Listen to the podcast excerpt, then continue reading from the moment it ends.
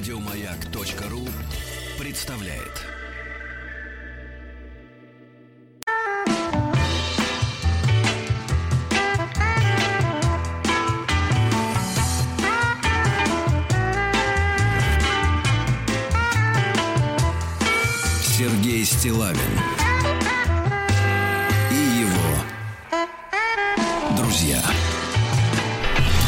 Товарищи дорогие, вот и среда настала. Здравствуйте, Алексей Алексеевич. Доброе Здравствуйте, утро. Сергей Валерьевич. Здравствуйте. Да, вы знаете, я Здравствуйте. продолжаю Да. экспериментировать Давайте. с названием нашей программы. Э, Я и готов к сегодня, этому моральному. Сегодня, Давайте. сегодня предлагаю следующий вариант.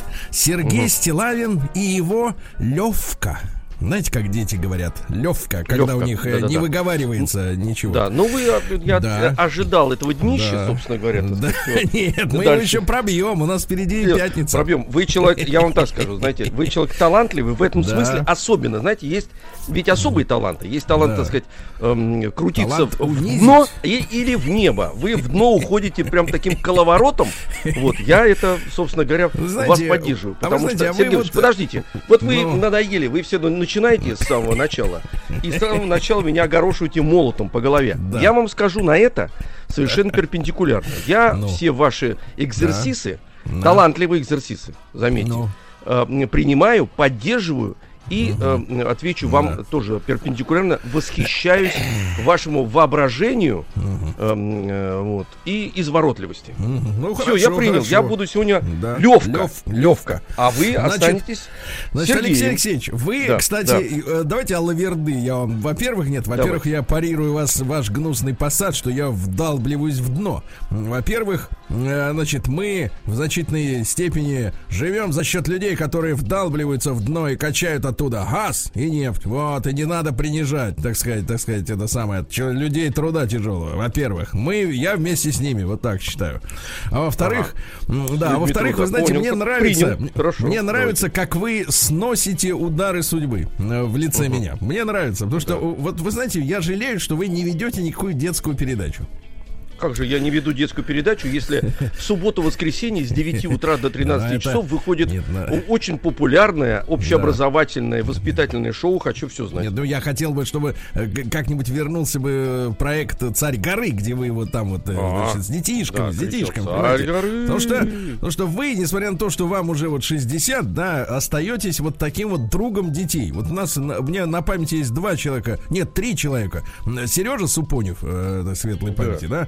Потом Иосиф Виссарионович, друг детей. Вот, и Да. вы. Вот, которые Ленин? умели с детьми обращаться. Нет, Владимир Владимирович еще умеет, вот я видел репортажи Вот, вот, с детьми. вот. Очень, вот, вот- он, вот он, вот. кстати говоря, вот, вот такая улыбка у него хорошая на лице по- появляется, когда вот он ребеночка за руку берет и улыбается ему. И я так смотрю и думаю, вот, вот тот человек искренне любит детей. Вот искренне. Да, да. Вот А на, и вы такой же, и вы, а на его да. месте мог бы быть Алексей Алексеевич, да. принципе, Никак- так руку, никогда вы на его месте не будете. И в этом наша удача большая. Да, Да-да-да, давайте я вам клик э, плач народа сначала прочту. Давайте, Давайте, Пупсик, есть у нас ролик Народный омбудсмен Сергунец, правильно? Нос называется. Вот, запускает шарманку.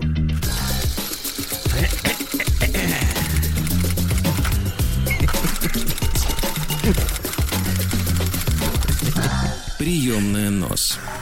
Народный омбудсмен Сергунец. Да, ну что же, Борис пишет. Ну вот письмо от э, серьезное, кстати говоря. Не про женщин, там, не про плесень какую-нибудь там в ванне, а вот серьезное письмо. Борис, здравствуйте, Сергей. Хочу поделиться с вами как с журналистом. Значит, Борис, тут принципиальная ошибка. Журналисты это вот те, которые пишут по заданию. Им дают, говорят, вот пиши вот про это. Они говорят, есть! И начинают писать. А я публицист. У публициста более широкое поле для выбора тем. Понимаете, да? И радиоведущим. Тут без ошибки. Я в данный момент работаю в ГУП Гор Электротранс. Первый троллейбусный парк, водитель троллейбуса. А вот проверочный вопрос Алексею Алексеевичу сразу Давайте. легкий. А сколько, какую массу имеет троллейбус? А? Вот вы знаете, сколько Проверочный автомо- вопрос, Да. Сергей Валерьевич. Какую массу имеет танк с прицепом, э, полностью С каким? снаряженный снарядами? С каким прицепом у него не бывает? Это, Я это, это не у него, значит, у него не вопрос. бывает. У- Прицепов Давайте. у танков нет. У танка единственный прицеп Ну, это хорошо, скажу вам. на броне. Да. Нет. Это Вот, не значит, прицеп, та- троллейбус весит 22 тонны. 22. Вот. Ну, чтоб, это, это на тему, кстати говоря, водителям на заметку, которые в пробке, например, иногда лезут на своих машинах под троллейбус. А автомобиль в среднем весит, ну, вот Жигули чуть больше тонны, да? А да. такой среднеразмерный автомобиль, ну, полторы. Ну, бывает крупноразмерный, две с половиной. Ну, чтобы понимали люди, как трудно остановить 22 тонны, если вы вдруг полезли, значит, в щель между вами и троллейбусом. Практически невозможно. Вот, нет таких, как говорится, тормозов. Так вот, из плюсов, значит, и все больше, мне кажется, пишет Борис, что наш ГУП это государство в государстве. Ты понимаешь, какая? Это ж это, да, двоевластием попахивает, ты понимаешь? Э-э. Из плюсов моей работы. Зарплата до ковида была около 70 тысяч рублей. Отпуск 35 дней. И, возможно, будет пенсия. Но это от, не от Бориса зависит, правильно? Через 20 лет службы. Но вот тут-то и начинается все интересное.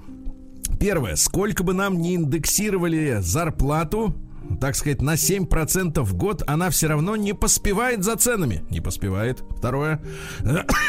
Минуточку. С 2015 года у водителя отобрали 7 дней к отпуску, так как якобы снижается вредность нашей работы. Ты смотри, а. Вредность снизилась. В итоге вместо 35 28. А? Третье.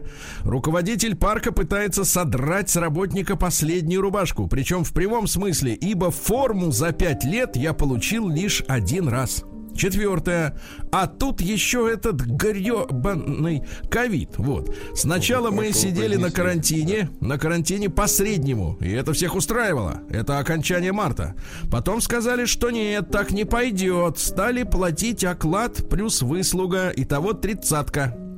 Я, конечно, написал заявление и ушел на самоизоляцию. Попутно заработал в гараже 40 тысяч за ремонт машины, ибо руки растут откуда надо. Видите, не только в электротехнике, но и двигатель внутреннего сгорания под, под силу. Потом отгулял отпуск на даче. И вот главный вопрос. С 3 августа у нас в ГУПе ГУП Гор Электротранс. Вот, э, значит, э, в ГУПе вышел приказ всем обязательно ходить в масках. А я противник масок. Вот вы противник масок? Я нет.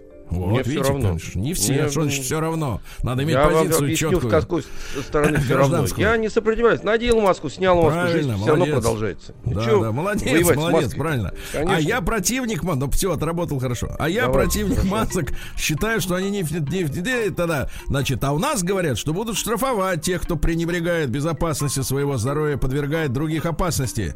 А, при этом сразу после выборов, о, после, угу. после голосования, значит, были сокращены запрещены дезинфекторы салона, так сказать, э, дезинфекторы и обработка салона на линии не производится. Видите как, смотрите, вы служились перед этим делом, а потом-то перестали.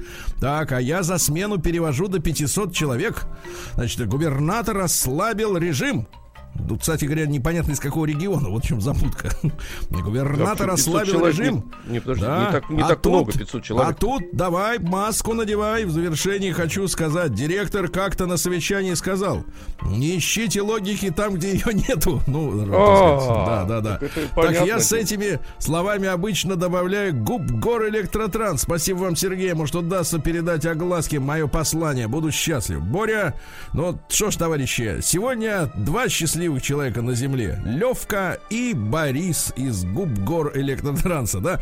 Перебьемся. Ну и вы тоже счастливый. Да с таким текстом. С таким текстом, ну, жизнь связали. Ну что же.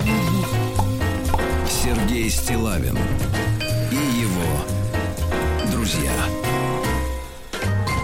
Так, ну а теперь да. письмо заграничное будет для вас. Хорошее Давайте. письмо. Значит, Алексей Алексеевич, вы у нас человек такой, как бы то есть вы, то нет. Понимаете, да? Поэтому я вас в курс дела. В курс дела. Значит, ага. есть у нас э, слушатели за границей, вы уже поняли.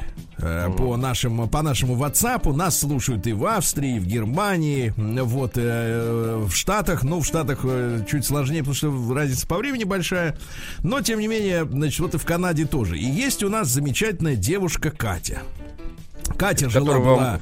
майку подарила, да? Нет, Катя вот слушайте, а какими Другая слухами, была? я смотрю, в нашем коллективе обрастают, обрастает правда, такими махровыми, подъездными слухами, знаете, как бабки у Ну, Я вам объясню, вы их и группы. распространяете сам эти слухи Нет, бросаете нет, направо и налево. Я видел майку. фотографию, где вы Нет. держите майку, которую вы не можете надеть, потому что, ну, она тоже ошиблась с размером. Нет, она из Канады привезла. Или это А, другая. трусы она вам привезла. Вот, ну вот именно, вот видите, у вас, понимаешь, э, исподнее-то с этим самым-то путается. Во-первых, это не трусы, Трусы. а купальные трусики, купальные. Вот. И Катя, значит, она красивая, хорошая девушка, носит туфли Шанель, кстати говоря. Вот. За что Молодец. ее, так сказать, люди Мгм. обсмеяли, потому что там на каблуке шарик был у нее. Вот. И все стали над ней смеяться, когда фотография опубликовал, говорят, ага, что это у нее там шарики? Вот. Ну, не понимают люди, как говорится, искусства модельерского. Так вот, Катя живет, значит, э, в Канаде. У нее какой-то там канадский муж. Кстати, про мужа она наглухо молчит. И это нас очень беспокоит, потому что вдруг там домашнее насилие творится, да? Или вот э, извращения какие-то, или свингер-клубы, вот. э, А Да то я нет, про них-то... Там в Канаде все хоккеисты, вы же знаете. Да Нет, у Хоккеист? нее не наш Опасно, муж. что? Не наш муж, но тот не наш муж, я вам и говорю, не наш муж, канадский муж, он хоккеист. Да Там нет таких одни. там. Нет, там все наши хоккеисты. Так вот, А, значит, и понятно. Катя периодически раз в месяц примерно присылает истории своей жизни. Вот э, очередное письмо, пожалуйста. Здравствуйте, дорогой Давайте. Сергей, и вновь спешу поделиться. Тема письма «Форс-мажор». Но это когда страховку не хотят оплачивать, да, из-за того, что ураган там или что-нибудь взорвалось. Вон, слушайте, вчера в Бейруте Да, вот это страшно. Ай-яй-яй-яй. Слушайте, я вот два раза видел вот такое облако в жизни. Ну, первый раз вот это вот э, в Бейруте, что произошло, да, помните, он бабахнул, а потом вот такой белая, белесая волна полетела, да? И такая же Там штука селитра образуется... Не-не, такая же штука образуется, когда наши реактивные самолеты на сверхзвук переходят. Вы Мгм. когда-нибудь видели в небе, когда самолет Видел, летит видел. спокойно, и вдруг Да, бах, и у него такое Да. кольцо сзади. И он такой и исчезает. Все. Так вот, субботнее монреальское утро началось с новостей от моих российских арендаторов. А, уехав э, в Канаду, Катенька не порвала все связи с родиной. Она оставила в Ижевске хаточку и сдает ее. Понимаешь? Да, у вас есть такая хаточка-то? К сожалению, у меня такой хаточки нету. А что же вы Я сам себе сдаю хаточку. Ну как, ну так, потому что я вот так вот я не Вот интересуюсь. вы бы жили бы в однушке, а четыре комнаты сдавали бы. Послушайте, остальные. живу на родине, родина. Ага. Так вот, да. Вот вы А чего не сдаете ваш участок? Вот с другой стороны, подождите про Катю, про, С другой стороны у меня лес. У вас же там и я- гараж есть на 4 машины, огромная баня, вы сидите на третьем этаже, дом рядом, врете? На втором. жаровня, у вас же жаровня есть. Ну это я же, вас ну, как-нибудь на эту жаровню Жаров- сажу на угли. у вас есть-. Послушайте, у вас есть даже батут. Вам-то батут, зачем Да. вы его прорвете? Так вот, Зачем смотрите, вам взлететь. Взлететь. Куда взлететь-то? Так вот, от моих российских арендаторов новости. Екатерина, здравствуйте. У нас случился форс-мажор. Этим сообщение оборвалось. Разумеется, вы что? тут же в 5 утра я ответила просьбой пояснить, что случилось. Жена съемщика не отвечала целый час, ведь э, весь э, день, так сказать, я э, весь его, вернее, написано так, весь его, то есть весь э, час я не спала, сочиняла самые невероятные версии случившегося. Вот, теперь многоточие, значит, предыстория, как в кино, что было э, раньше. Ровно пять лет моя квартира сдавалась посуточно. Ай-яй-яй-яй-яй. А Катя-то у нас греховодница, что ли, получается? Это ж как посуточно, а? Ну Греховодница. И выехал утром. Ну вот именно, заехал-то с кем? С кем попало, правильно? Вот. С кем попало. да. Вот именно. Ровно пять лет моя квартира в Ижевске сдавалась посуточно. Я не знала бед. Женщина, заключившая со мной договор, так называемая, видно, мамка, да? вот, э, послушно платила раз в месяц и прикарманивала прибыль. Я делала вид, что не знаю об ее иных э, махинациях, и все были в плюсе. О махинациях я и вправду не знала почти четыре с половиной года. М, Правда, открылась случайно. Сравнивая цены на недвижимость по району, я обнаружила свою квартиру в посуточной аренде на Авито. Ну, то есть она квартиру сняла на месяц, как бы, да, а сдавала-то вот этим всем. Ну, в Влюбленным в кофе.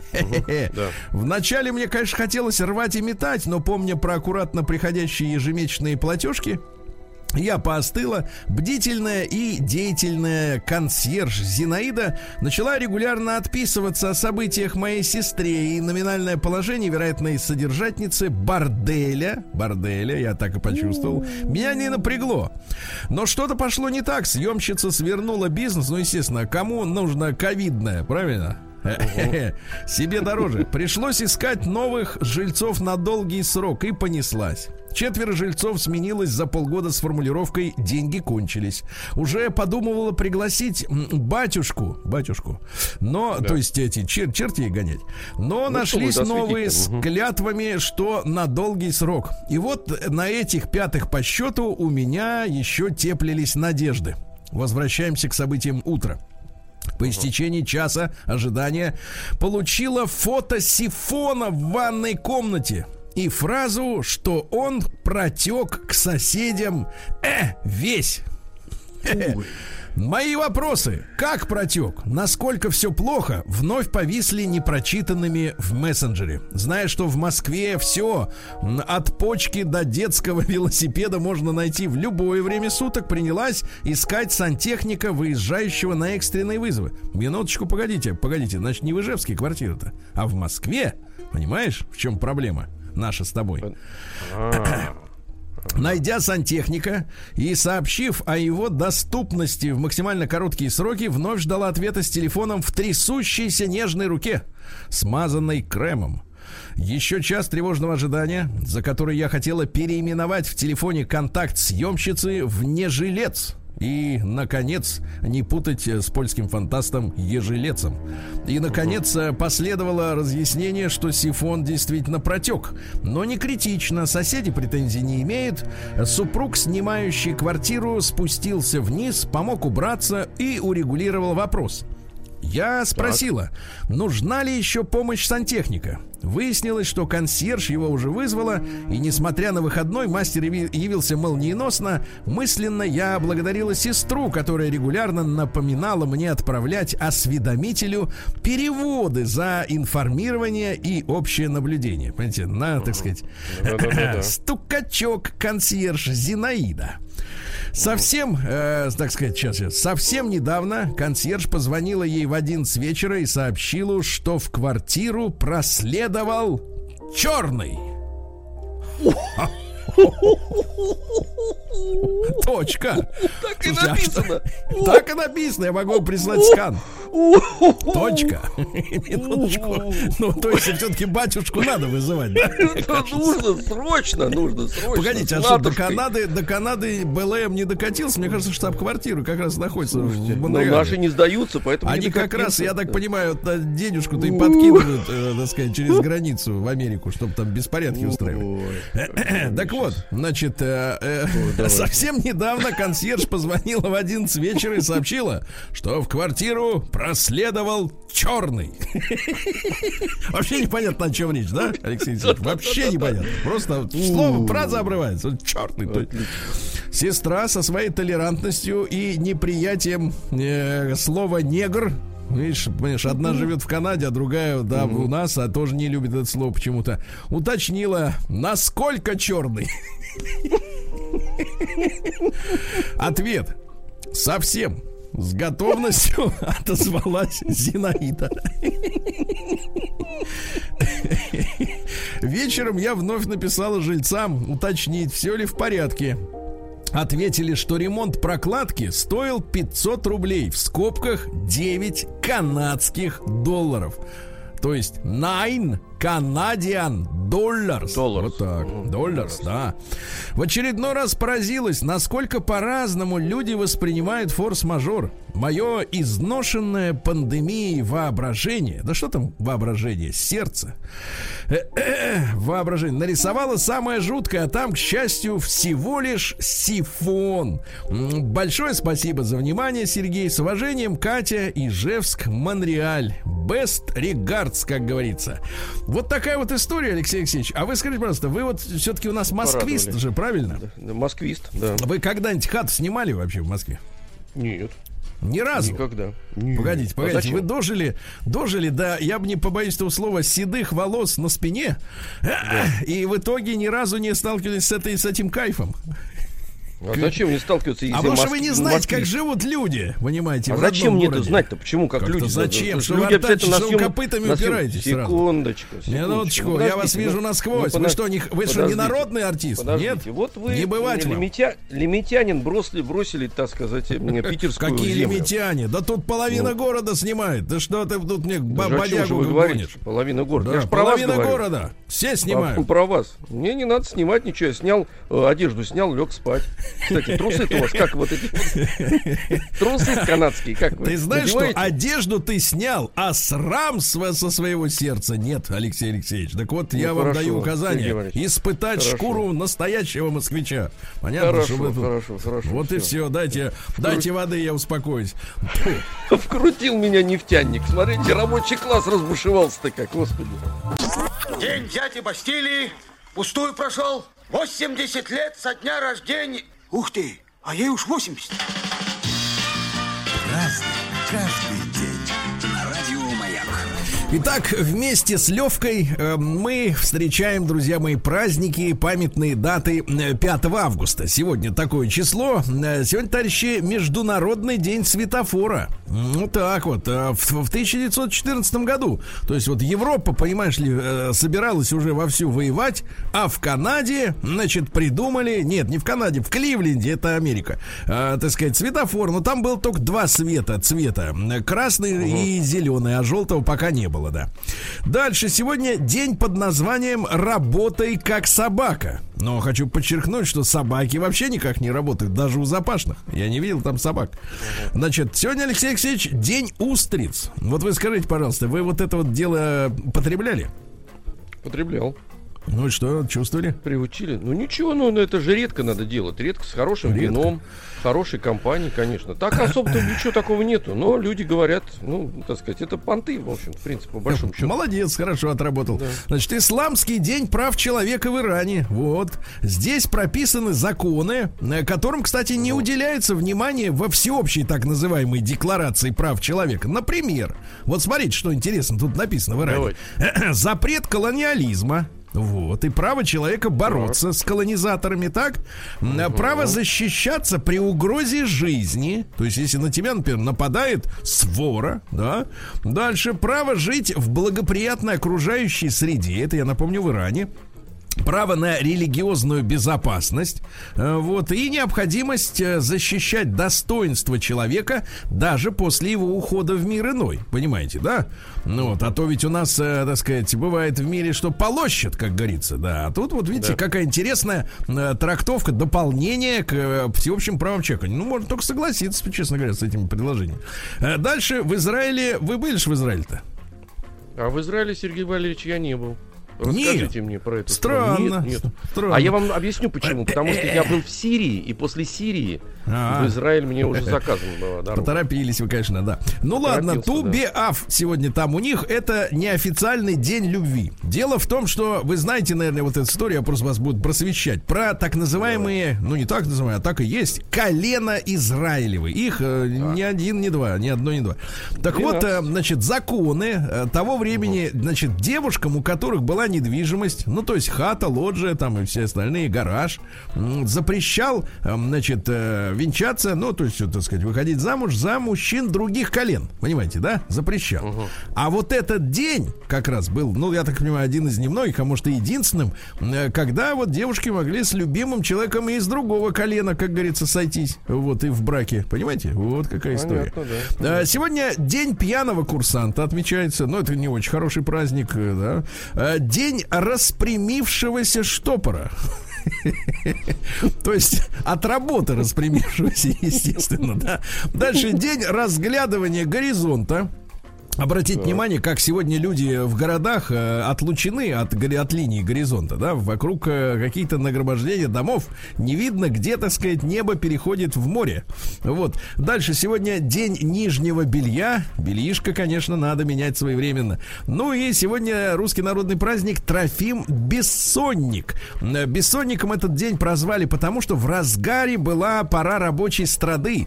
Долго спать добра не видать, говорили наши предки. Короткие. Или жать, не дремать.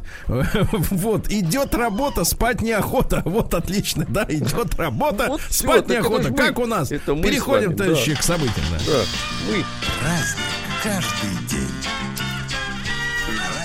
Вот смотрите, значит, э, сегодня такой чешский день борьбы э, за справедливость. В 1420 году чешские табориты — это радикальные гуситы. Помните, да, там Ян Гус, вот это все. Ян Гус, ага. значит, э, а люди-то были отчаянны, потому что, например, один из главарей, его звали Ян Жижка. Жижка. Ну вот, после смерти, говорит, как меня, говорит, там убьют, вы с меня кожу, значит, э, того этого и натяните на барабан, чтобы бодрить воинов. Прикинь, Жижка что говорил. Да. Вот. Так вот, они выдвинули свою программу под названием «12 пражских статей», которые требовали, э, смотрите, следующего. Уничтожения роскоши, да, роскоши, смотрите, нравственного зла, ну, то есть это порнография всякая, вот если мы переносим на сегодняшний момент, да? Да-да, переносим, Отмены, да, да, под смертными грехами также подразумевали и социальную эксплуатацию. То есть не только там не укради, не возжелай, так сказать, жены ближнего своего, да, но еще и, например, социальная эксплуатация. Вот так, да. Но потом с ними, конечно, покончили по-быстрому, потому что что они там? Э-э, да. Дальше что у нас? А, В 1772 состоялся первый раздел а, Речи Посполитой, ну то есть Польши большой, между Пруссией, Австрией, ну и наши присоединились. Вообще Польшу кромсали три раза. А те все никак не могли угомониться. Вот, и сейчас опять, понимаешь ли, встают на, на путь зла, правильно? К себе этих самых америкосов прива- приваживают, чтобы те Ну, нам угрожали. Делить скоро, скоро начнут делить. Опять на опять придется делить, согласен. А в 1700 делить на 100 надо. В Так и 1700 получится в результате. Да. А в 1789 во Франции отменено крепостное право, вот в этот день, да. А в 1844 родился Илья Ефимович Репин, художник, да. Но у нас к э, Илье Ефимовичу очень большие есть исторические вопросы. Дело в том, что в основном на его картине Иван Грозный убивает сына, да, построено отрицание величия этого русского царя. Понимаете? То есть он эмоционально, значит, заставил нас поверить, во-первых, в эту версию, потому что есть совершенно разные версии произошедшего, да, там был конфликт между действительно невесткой, сыном и самим, так сказать, папашей, вот, но, э, сказать, э, э, данные о том, что именно он убил, их на самом деле документальных-то нет, понимаете? И вот этой кровью мифической пытаются, так сказать, народу простодушному, который зашел в музей, смотрит, убил, значит, убийца, правильно? Пытаются э, про нашего царя-то, который собрал Я с одной- воедино... понятно, да. Я с одной стороны с вами согласен, Ну, но да. дело художника, вот в это- и в этом проблема, кстати говоря. Он берет какой-то факт э, недоказуемый, и делает него- Сальный факт. Ну, послушайте, ну, вообще социальный факт. Вот вы же, например, войну 1812 года воспринимаете, естественно, по произведению «Война и мир». И вам близки Ну, не вот только. персонажи. Потому что только. сильно, сильно сделано. Вот и все. Да. Его картина сильная, поэтому народ поверил. Была бы картина плохая, никто бы не поверил бы. Вот, а кто ему за эту картину, так сказать, заплатил? Вот это вопрос. Вот так вот. Значит, э, заплатил, цитаты, говоря, цитаты из, из э, Ильи Ефимовича. Давайте. Значит, цитаты. Да. Военные всегда храбро и быстро женятся. Да, ну и наконец вот так. Большинству людей нужна жизнь материальная, радости осязательные, искусство изящные, добродетели посильные, а забавы веселые. Э, Действительно, вот э, как бы люди, вот вы знаете, да, э, у нас сегодня, в принципе, в, СМИ, в медиапространстве господствует именно веселье. То есть вот когда люди говорят, надо отдыхать или значит, рас- ра- расслабляться или развлекаться, то обязательно должно быть весело. А вот, например, познавательно отдыхать люди окончательно разучились. Вот это самое ужасное. Не хватает ну, это. А, Ну так устроен человек, что в пьесе Владимира Владимировича Маяковского в ба- бане, у меня такая пьеса э, значит, Так. была. Там тоже говорили м, номенклатурные работники, когда посмотрели авангардный спектакль, говорит, нет, нет, нет, вы сделайте нам красиво. Вот в Большом театре нам постоянно делают красиво. Там Ну вот да, да, да. скачут Нет, сифилиды но дело, разные. дело в том, что, Вот понимаете, да. Алексей Алексеевич, тут вопрос в следующем. Идти на поводу у самых так сказать, низких слоев обывательского сословия, да, или возвышать до хотя бы какого-то среднего уровня. Потому что э, проще всего, конечно, идти на поводу. Я с точки Я с зрения, вами, так сказать, я с да. вами согласен. Я сейчас Ну говорю о вот и природе человеческой, но баланс это надо держать, потому что Ну да. обслуживать публику просто так э, её Да. это невозможно, потому Нет, что ну ты сам мы с вами как делаем? Мы капкан. обслуживаем, смотрите, мы обслуживаем публику, мы просвещаем, но весело, понимаете, без напряга, Вот, без да, вот да, этого но просвещаем, Сергей академизма Валерьевич. Вонючего. Да, В Слушайте, не нужно, 1850 зачем это вы году, значит, вот самое главное, чтобы просвещать, Ну. мне кажется, Алексей Алексеевич, надо людей без этого ощущения, что, мол, я вам, быдлу, сейчас расскажу, как на самом деле было. Нет, Надо ну, пристройка сверху тоже не годится, я Вот согласен. именно, Пристройка не сверху не надо. годится, давайте. Я давайте такой же, как и все, просто хочу знать, Давайте. да, все. сверлите снизу, давайте, хорошо. Да, в 1850-м Ги де Мапасан родился. Ну, вы понимаете, мужчина крайне элегантно. Давайте несколько цитат интересных. Давай. Законный поцелуй никогда не может сравниться с поцелуем украдкой. Законный поцелуй. Это, Да. это он прям, прям. Да, ну, да, да. Или да, он ба- женщин-то знал по- по-всякому, да. Там Э, те- стали, да-да. Давайте так. Те, кому не довелось испытать поэтическую любовь, выбирают женщину, как выбирают котлету в мясной лавке, не заботясь ни о чем, кроме качества мяса. Так, это пощечина. Хорошо. Дальше. Женщины это взрослые дети. Зрелость ума их приостанавливается на 18 году жизни. Они пустые, и ограничены. Их стремление к несправедливости, их инстинктивное коварство и непреодолимая склонность к лжи – основной порог женской натуры. Смотри, какой выдающийся сексист, а, так сказать, своего времени. На, на Сейчас 18 бы как году он в баранку, да, на 18 согнули бы, да. Ну и, наконец, давайте, давайте. Женщины бывают до бесконечности верны или, точнее, до бесконечности навязчивы. А, как сказал, а? Как сказал. Вот это и. Поэтому смотри, поэтому смотри, его не сильно и пиарят наши дамы-то, потому что знают, что если мужики начитаются Мапасана, так они, это самое, по-другому на них смотреть-то вот. Парни, все в библиотеке за ЗАГИ. Вот. В 1858 э, году по дну Атлантики проложен телеграфный кабель, который связал Великобританию и США, чтобы они там тайно друг с другом переписывались, да? А в 1861 президент США Авраам Линкольн, которого потом убили, подписал указ, он же, кстати, обещал 40 акров э, земли каждому, помните? И у американцев даже есть поговорка, где мои 40 акров. То есть вот э, э, неграм он обещал, кстати говоря, и не дал. Поэтому вот проблема, которую сегодня имеем в Америке, она корнями уходит и туда. Так вот, он подписал в этот день указ о введении подоходного налога. А теперь внимание. Это 3% от доходов, которые превышали 800 долларов. То есть м, 800 долларов для середины 19 века это очень большая, как вы понимаете, сумма, да, то есть бедняки не платили ничего, а дальше 3%. А теперь внимание, ребята, сколько сейчас платят в Америке все? А сейчас в Америке подоходный налог 37%. 37%, 37. причем, причем он э, еще и прогрессивный, при высокой заработной плате, но я так понимаю, это э, обсуждают в Штатах конкретных, вырастает до 40%, ну и прибавьте к этому еще необходимость оплачивать э, страховку в месяц, э, порядка 400 долларов. Ну, то есть это уже не процент, это уже фиксированная сумма. То есть приличная страховка стоит 400, 4 сотни баксов в месяц. А, Для того, чтобы вас вылечили, если вы вдруг, так сказать, э, занеможете, да? Ну вот, собственно говоря, и когда наши кричат громко, у них там в Америке средняя зарплата 4 тысячи. Ну, на самом деле, при условии, что там все снимают жилье, да, ну, большинство тех, кто в городах живет, это же не собственники квартир. Ну, получается, на руки там останется, ну, дай бог, я так считал, 1300 где-то примерно у них э, на руках э, после всех этих выплат. И попробуй ты на эти деньги, на самом деле, пошикуй. При, так сказать, при долларовых ценах я, честно говоря, прикола-то не вижу. Ну, так, чтобы, возм- так, чтобы говорить, что вот люди там миллиардеры все. Это точно лажа. Э, Дальше. В 1898 Василий Иванович Лебедев Кумач. Давайте-ка, пупсик, послушаем Василия Ивановича что-нибудь хорошее такое вот. Да.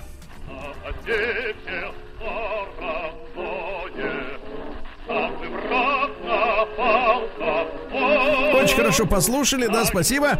А в 1905 в 1905 году в Бельгии воскресенье объявлено выходным днем, а в тот же день родился, кстати, Артем Иванович Микоян, наш авиаконструктор. Представляете? Да, да, да. Родился в горном селении. А потом стал авиаконструктором. И вообще на самолетах КБ Микояна установлено, ну, на данный момент, более 50 мировых рекордов, представляете? А человек из горного села, вот видите, какая, какой социальный Вот лифт. А? Возможности, Вот. да, возможности, Вот, да, конечно. День дяди Бастилии пустую прошел. 80 лет со дня рождения. Ух ты, а ей уж 80. Разный, Ну что ж, товарищи, сегодня в тот же день, как и товарищ Микоян, наш авиаконструктор, замечательный Артем Иванович, родился, э, появился на свет Василий Васильевич Леонтьев. Это Нобелевский э, лауреат в ты- 1973 года, э, замечательный, так сказать, экономист, да, э, который исследовал экономические процессы, но посмотрите, какой судьбы человек. Значит, естественно, когда у нас началась перестройка, мы начали, стали вспоминать, что у нас есть э, соотечественникам, соотечественники за рубежом, да, ну, которые после революции уехали и другими путями оказались на Западе. Пригласили Василия Васильевича посмотреть, что у нас происходит с экономикой.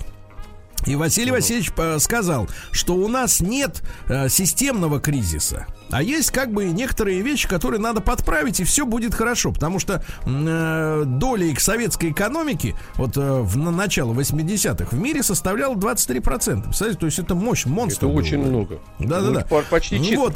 А Василий Васильевич, значит, вот сделал такой прогноз, что с, э, системной ошибки нет, надо просто подправить кое-где, и все будет хорошо. Вот тут же выгнали. Потому что задача исправлять проблемы Советского Союза не было, была проблема его развалить под предлогом того, что он э, зашел в тупик. Вот такая вот, ребята, история наша с вами, да. Э, Сегодня у нас в 24 году в Турции запретили многоженство. А в сороковом году Латвию приняли в состав Советского Союза. Латыши сами попросились. Да, говорят, примите нас, пожалуйста, как говорится, Сарка назвайкзная, понимаешь ли, два раза. Ну вот. А, сегодня Аирто Морейра родился, брита, бразильский джазовый музыкант. Есть у нас, так сказать, э, э, пупсик Аирто Морейра. Вот. А, с Майлзом Дэвисом он работал, в принципе, да? А, Майлз Так, Дэвис так. это серьезный Нету. музыкант. Нету, видите, ну ничего, исправим потом. А, в сорок восьмом году э, Григорий Федотов стал первым футболистом, который забил 100 мячей в чемпионатах Советского Союза. Он был кома- капитаном команды ЦДК. Да. А сын его, кстати, известный футболист и тренер Владимир Федотов. Вот видите, какая история замечательная. Сегодня в 53-м на Семипалатинском полигоне взорвана первая водородная бомба. Ты представляешь? Водородная. А сейчас будем слушать, Алексей Алексеевич, певицу вашу любимую. Потому что в 63-м году родилась красавица. Ну, не, ныне, к сожалению, живет в Америке. Что-то ей там приглянулось. Наталья Лапина. Вы помните красавицу такую? Дайте к нам пупсик Наталью Наталья Лапину. Лапина. Ну, включите сейчас вспомню по звуку. Еще и поет. Ну ладно, ладно, выключайте, а то Алексей Алексеевич... э, не, да, да. не вспомнил, слеза пошла, но не вспомнил, да, да, да. Ну, выглядит. поймите, такая блонда, да, с- шикарная, да. А, да, Да. была тогда. А, так вот, дальше у нас. а, В 63 году в Москве Советский Союз, США и Великобритания подписали договор о запрещении испытаний ядерного оружия в атмосфере, в космосе и под водой. Вот интересно, да. То есть только под землей можно. А в 66 году э, в, фактически в Китае началась культурная революция, потому что э, э, Мао Цзэдун опубликовал Дадзибао. Это типа указание. Дадзибао.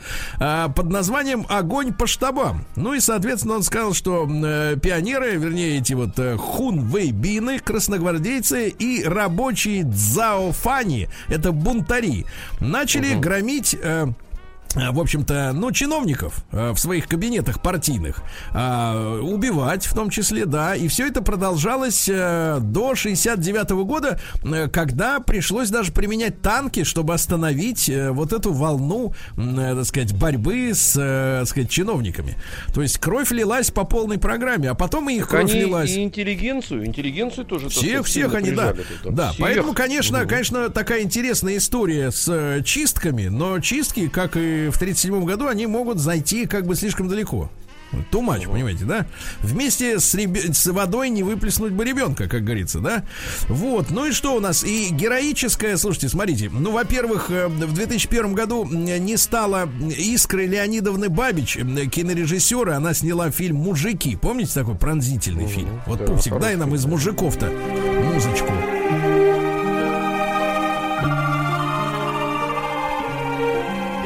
Понимаете, да? Вот, вот представьте себя на месте, да, у вас, как говорится, дети далеко, а вы в городе гуляете, да? Вот. Да. Это Ну вы мне ладно. говорите сейчас. Ну, ну да. А, понятно. При- Дальше, Представил ну и слушайте, да, да. и слушайте, событие, событие десятилетней давности героическое вызволение горняков. Дело в том, что случилось э, в 2010 году в этот день авария на шахте Сан-Хосе в Чили, а там в Чили ведь медь добывают, это такие там много очень этой меди. Так вот, в результате которой 33 горняка оказались замурованными на глубине около 700 метров и примерно в 5 километрах от входа в шахту, представляете? И спасатели пытались проникнуть внутрь а, по вентиляционным каналам, но они оказались тоже заваленными. А, попытались расчистить завалы с помощью тяжелой техники. Опять новые обвалы стали происходить. И поэтому, значит, а, пришлось бурить вертикальные скважины, чтобы найти выживших. И вот смотрите, это произошло, еще раз напомню, 5 августа. А 22 вы только представьте, то есть прошло м, 17 дней, 17 суток. Спасатели подняли, наконец, бур с запиской от горняков. То есть они докопались до тех, кто выжил. С помощью специального гидравлического бура они проделывали шурф, ну то есть дыру, да, э, значит, внутри которого могла пройти бы спасательная капсула, да, металлическая. Ну и операцию по спасению вот начали, начали уже, ребята, а теперь внимание, 12 октября. 5 августа все обвалилось. 12 октября 2010 года начали доставать и спустились туда 6 первых спасателей. И представляете, они сумели 33 шахтеров подняли, поднять наружу меньше, чем за сутки. Ну вот, спасение шахтеров обошлось в 22 миллиона долларов. Да-да-да. А после спасения, значит, шахтеры как осмотрелись, ну как это сказать, от солнца, от света-то божьего они уж отвыкли, да? Они сыграли в футбол с командой правительства Чили, но поскольку устали очень сильно, проиграли со счетом 9-2. Вот такое Ну, спасение. ну, проиграть. Представляете? Нет, ты представь себе, люди Слушай, ну это 5 подвиг запредельный. Не-не-не, Да. грандиозно. не смотри, ну, просто, Сережа. просто даты. Октябрь, значит, вернее, а- август, сентябрь, октябрь. Три месяца с лишним они сидели э, под землей и были спасены. Представляете, какая история, а? А, а мы говорим, что нам э, э, это, мы, что мы устали сидеть в карантине. Но Да это мне смешно. ну что же вы, ну Нет, что это же вы сразу ну подкидываете что ж свое такое? вот ну, это смешно да. же, смешно и подло. Вот так сказал. Нет, ну вы сидите, а что мы, что. Да, вы прекратить, руки прочь от народа, Левка. Сергей Стилавин и его И его Левка. Значит, дорогие Не-не-не, товарищи. подождите, секундочку. Сейчас мы вы. сделаем коррекцию, коррекцию небольшую. Я просто, Так. чтобы не подумали, что я смирился. Значит, Да. большей мерзости, в принципе, придумать трудно. Но я вам сегодня прощаю, но знаю, что, э, значит, что вы ненавидите э, имя свое в интерпретации Сережа. Ну что ж, ненавижу. Нет, я Ну, его вы- принимаю. Я этот Нет, гештальт закрыл. ва- Давайте, пупсик, запускаемся. У Омск вас это коробит от этого, коробит. Давайте, короче, что вы, вы видите, да, откуда это? Все нормально. Коробит, как Нет. беса от лучины. Да.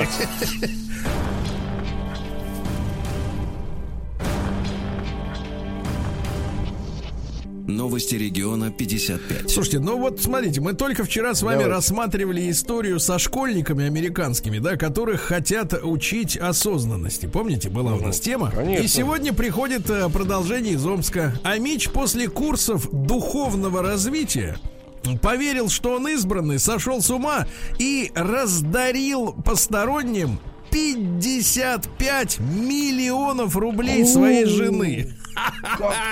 Какая дикая. Да вы представляете, да? Значит, э, еще Да, три вот года назад, да, еще три года назад в полицию обратилась женщина. Она была владелицей крупной сети по продаже мобильных телефонов и сим-карт. Оказалось, что ее гражданский муж э, стал странно себя вести, неадекватно, м, приобрел неопрятный внешний вид. Оказывается, э, прошел всякие промывания рассудка в школе духовного развития. Ну и, соответственно, раздарил 55 миллионов рублей. Нормально. Вот такая история, ребята. А вы говорите мелочи, да? Ну, Фуфло. Нет, не мелочи, 55 лямов. А в Омске ни с того ни с сего рухнула кирпичная стена пятиэтажки. Ну, хорошо, хоть вроде как без, без пострадавших. Дальше. во время пандемии в Омской области стало больше яхт. Вот, очень хорошо, больше яхт. А Пока Мич купался на пляже без яхты, у него украли телефон. Вот видите, да.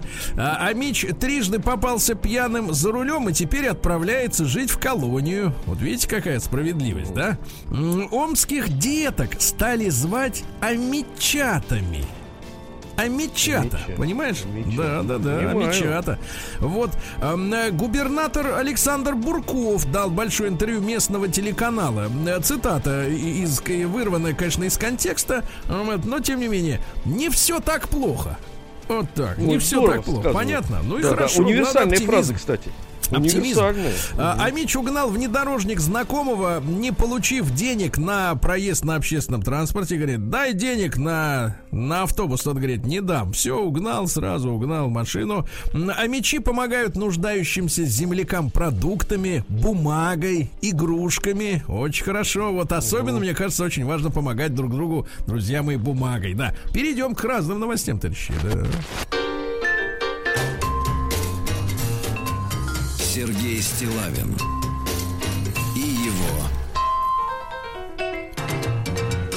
друзья. Значит, товарищи, я в шоке. Москва заняла второе место в рейтинге домогательств женщин к мужчинам. Вы представляете? Да, Нет. да, да. Как же Москва, да, на втором месте, где женщины домогаются мужчин.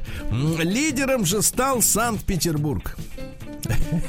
Если одиноко, да, да, да. Вот видите, пришлось убежать временно. Пришлось убежать, домогались. Замкнул тройку Краснодар. Туда же попали э, Саранск, Воронеж, Брянск, Саратов, Иваново, Новосибирск, Ростов-на-Дону. Последний в рейтинге Казань является, да, но тем не менее тоже в рейтинге есть. Э, По словам по словам, значит, директора Штырова, значит, который проводил исследование, чаще всего Булгаковский персонаж такой. да-да-да. Директор Чаще, Штыров. ну это не, не виноват человек, такой вот, ну и хорошо, и хорошо. Просто такая веселая фамилия. Значит, чаще всего мужчины подвергались домогательствам со стороны женщин на работе. Об этом 48% говорят. 48, ребята. Что касается возраста, какие домогаются? Это же самое главное, правильно? На, в нашем деле. Так вот, э, домогаются мужчин в 70% случаев в возрасте, Леха, мы, мы в пролете, до 34 лет. До 34 лет. Остальным не так везет. Слышь, на малолеток падают. Падают на Ну, а малолеток, да. Ну это естественно, естественно. Нет, это жив- противоестественно. Женщине нужен мужчина-отец, а не, не, не сынок. это правильно, но она же не отца ищет-то. А она кого? же ищет у тех. Кобеля? Она, Вот так повы- говорите. конечно, она по- повышает свое, значит, либидо она повышает. Значит, жизни. Ну дальше. как? А новым женским трендом стали мужские трусики-боксеры. Так, внимание, вот видите, сексизм. Россиянам Отдайте, назвали... кстати, подождите, Сергей Иванович, Ну. отдайте свои трусы кому-нибудь. Вот эти боксеры, которые Нет, подарили. поносить могу дать только, поносить. Ну, поносить Да, хотя бы. Поносить, да. С вашего А, плеча. а, Россиянам сложно бросать работу. 42% испытывают сложности, когда надо бросить, а бросить не могут, так сказать. Да, вот не хочется бросать. Ну и что надо еще сказать? Э, Сегодня говорят, что миллионы людей по всему миру решили отказаться от говядины, потому что она стала питанием для состоятельных людей, а вовсе не веганы, так сказать, одержали победу, да? Ну и, наконец, статистика по поводу дач. Э, 33% россиян мечтают построить собственный дом. Это на 5% больше, чем 10 лет тому назад. Видите, как хорошо, да? Но тут, ребята, я хочу сказать, главное начать начать, а дальше втянетесь. Ну и, наконец, ужасная новость. Э, Женщина из Нидерландов, из Голландии. Женщина станет игроком мужского футбольного клуба. Нормально? Я Как думаю, что кайф. Да, переходим к Так науке. это дикость какая-то. Не дикость, а Нидерланды, что вы не слышали? Наука и жизнь. Так, Алексей Алексеевич, сейчас вам будет весело, но вы держитесь, да? Значит, смотрите, японские ученые обнаружили жука-водолюба. Жук-водолюб. Который, который, а теперь внимание, самое это смешное не в этом, а теперь, который способен убежать из желудка проглотившего его хищника. То есть он про- проходит весь путь, не успевая перевариться и сбегает. Вот. Ну, это а теперь новость. между прочим. Да-да-да, а теперь очень серьезная новость, ребят, которая как бы может многих из нас озадачить. Меня точно озадачила. Значит, смотрите, Смитсоновский институт э, признал э, уничтожение тысяч скелетов людей-гигантов. Это произошло в начале 1900-х годов, то есть 100 лет тому назад у- у- уничтожили несколько тысяч гигантских человеческих скелетов. Я видел фотографию, эти скелеты, значит, выше обычного человека, ну, где-то на треть, наверное, может быть, даже на две, ну, на, на, на, на две пятых, может быть, выше. Ну, то есть где-то по ощущениям роста метр с лишним, да? Э, Два, вернее, два, два двадцать, два сорок, где-то так. Значит, смотрите, а, дока- доказали в организации Американский институт альтернативной археологии, есть такой институт, доказали, что Смитсоновский институт уничтожил гигантские останки человека.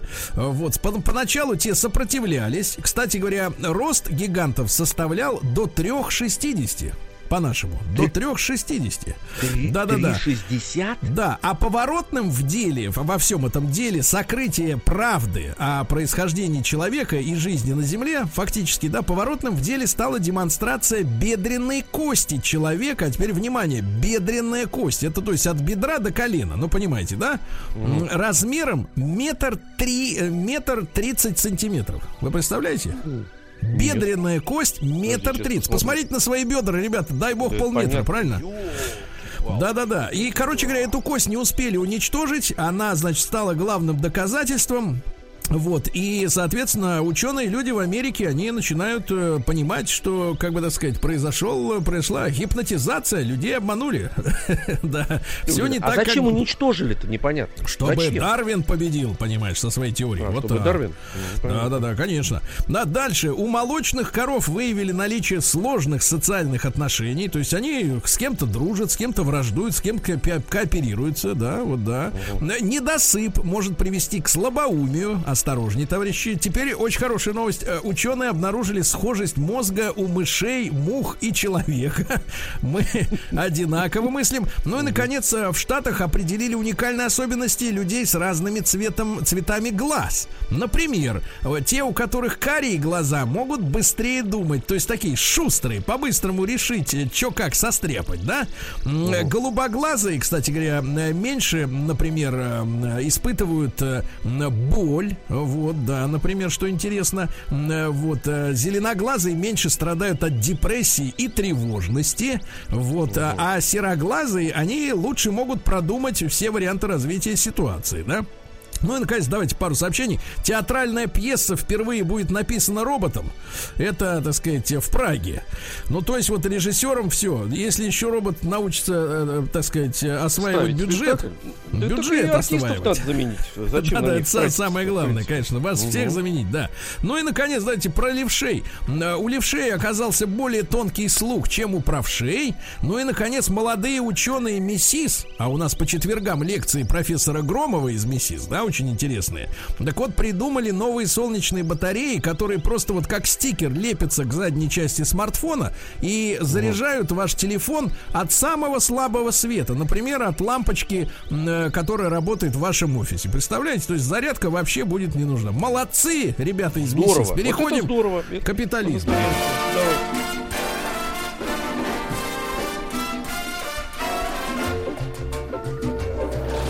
Новости капитализма. Ну, ну что же, в Америке настоящий бум э, фильмов для взрослых с участием фейковых полицейских на волне, так сказать, вот э, протестов, э, связанных с убийством в Пинк Флойда, как говорится, да?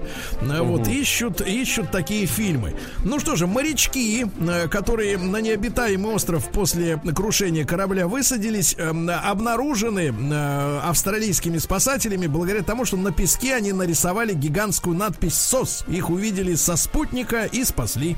Вот видите, как хорошо.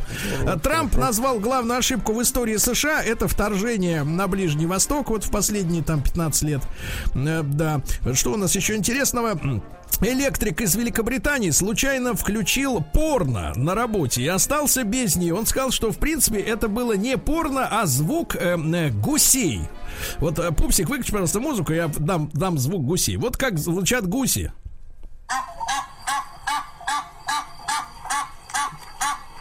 Это гуси. а похоже, теперь то, что говоря. было включено. А Теперь что, Ну, что- давайте, давайте, давайте. немножко другое, Нет, да? слушайте, ну вот второй вариант, он более, он более академичный. нравится, да, я понимаю, не, нет, мне понимаю. нравятся больше гуси. Вот гуси более забавно, Да, конечно. звучат. гуси Ой, более ой, хорошо. Значит, ой, да, ой. да. Вот такой, да. Нет, ну, четче, я бы сказал, четче, да. А, Ритмичнее, я да, сказал, да, да. И На Украине, можно уловить, на. Украине объявили о распродаже тюрем. Да, ну и что интересного, еще интересного. А вот что. Мужчина пять лет скрывался в лесу от бандитов Великобритании. Представляешь, как им там живется? Ужас. Переходим к российской, так сказать, реальности.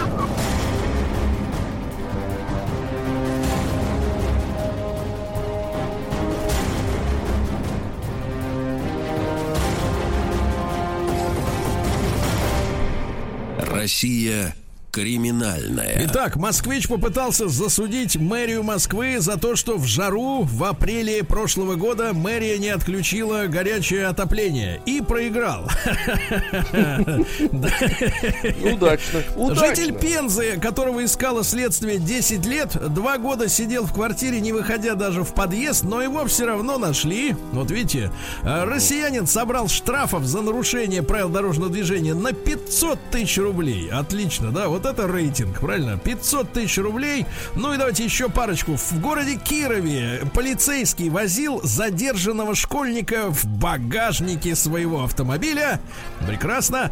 Ну и что у нас? Э, В Калужской области отсидевший более м, 30 лет россиянин попался на краже 300 рублей. 300 рублей, да, нормально? 300.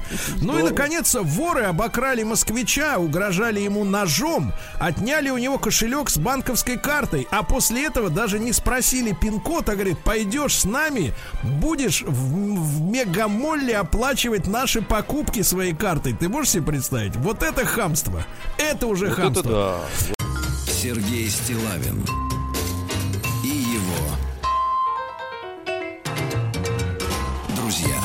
Ну что ж, товарищи, э, вчера запахло, не слабо так запахло, судя по количеству комментариев у меня в Инстаграме, запахло розовым скандальчиком э, в Казани, чего, честно говоря, не очень ожидал, потому что люблю этот город, не думал, что с такой инициативой там люди выйдут. Значит, э, владельцы местного торгового центра крупного устроили розовые парковочные места для женщин со специальным значком, что это только для женщин, не для женщин с детьми, заметьте, а для женщин просто. То есть по половому признаку. Я как сексист года, мне феминистки официально выдали три года назад свидетельство. Ска- хочу сказать, что сексизм вижу за, за три версты, тем более за тысячу километров в Казани. И хочу сказать, что мои подписчики, то есть наши слушатели, возмущены этим, так сказать, этой историей. Во-первых, это неуважительно к женщинам, как мне кажется, потому что что же им получается? Им там широкие места, что они парковаться не умеют, что ли? Или ездить вообще? Зачем им такие, можно сказать, эти э, привилегии, которые их выделяют как неумех?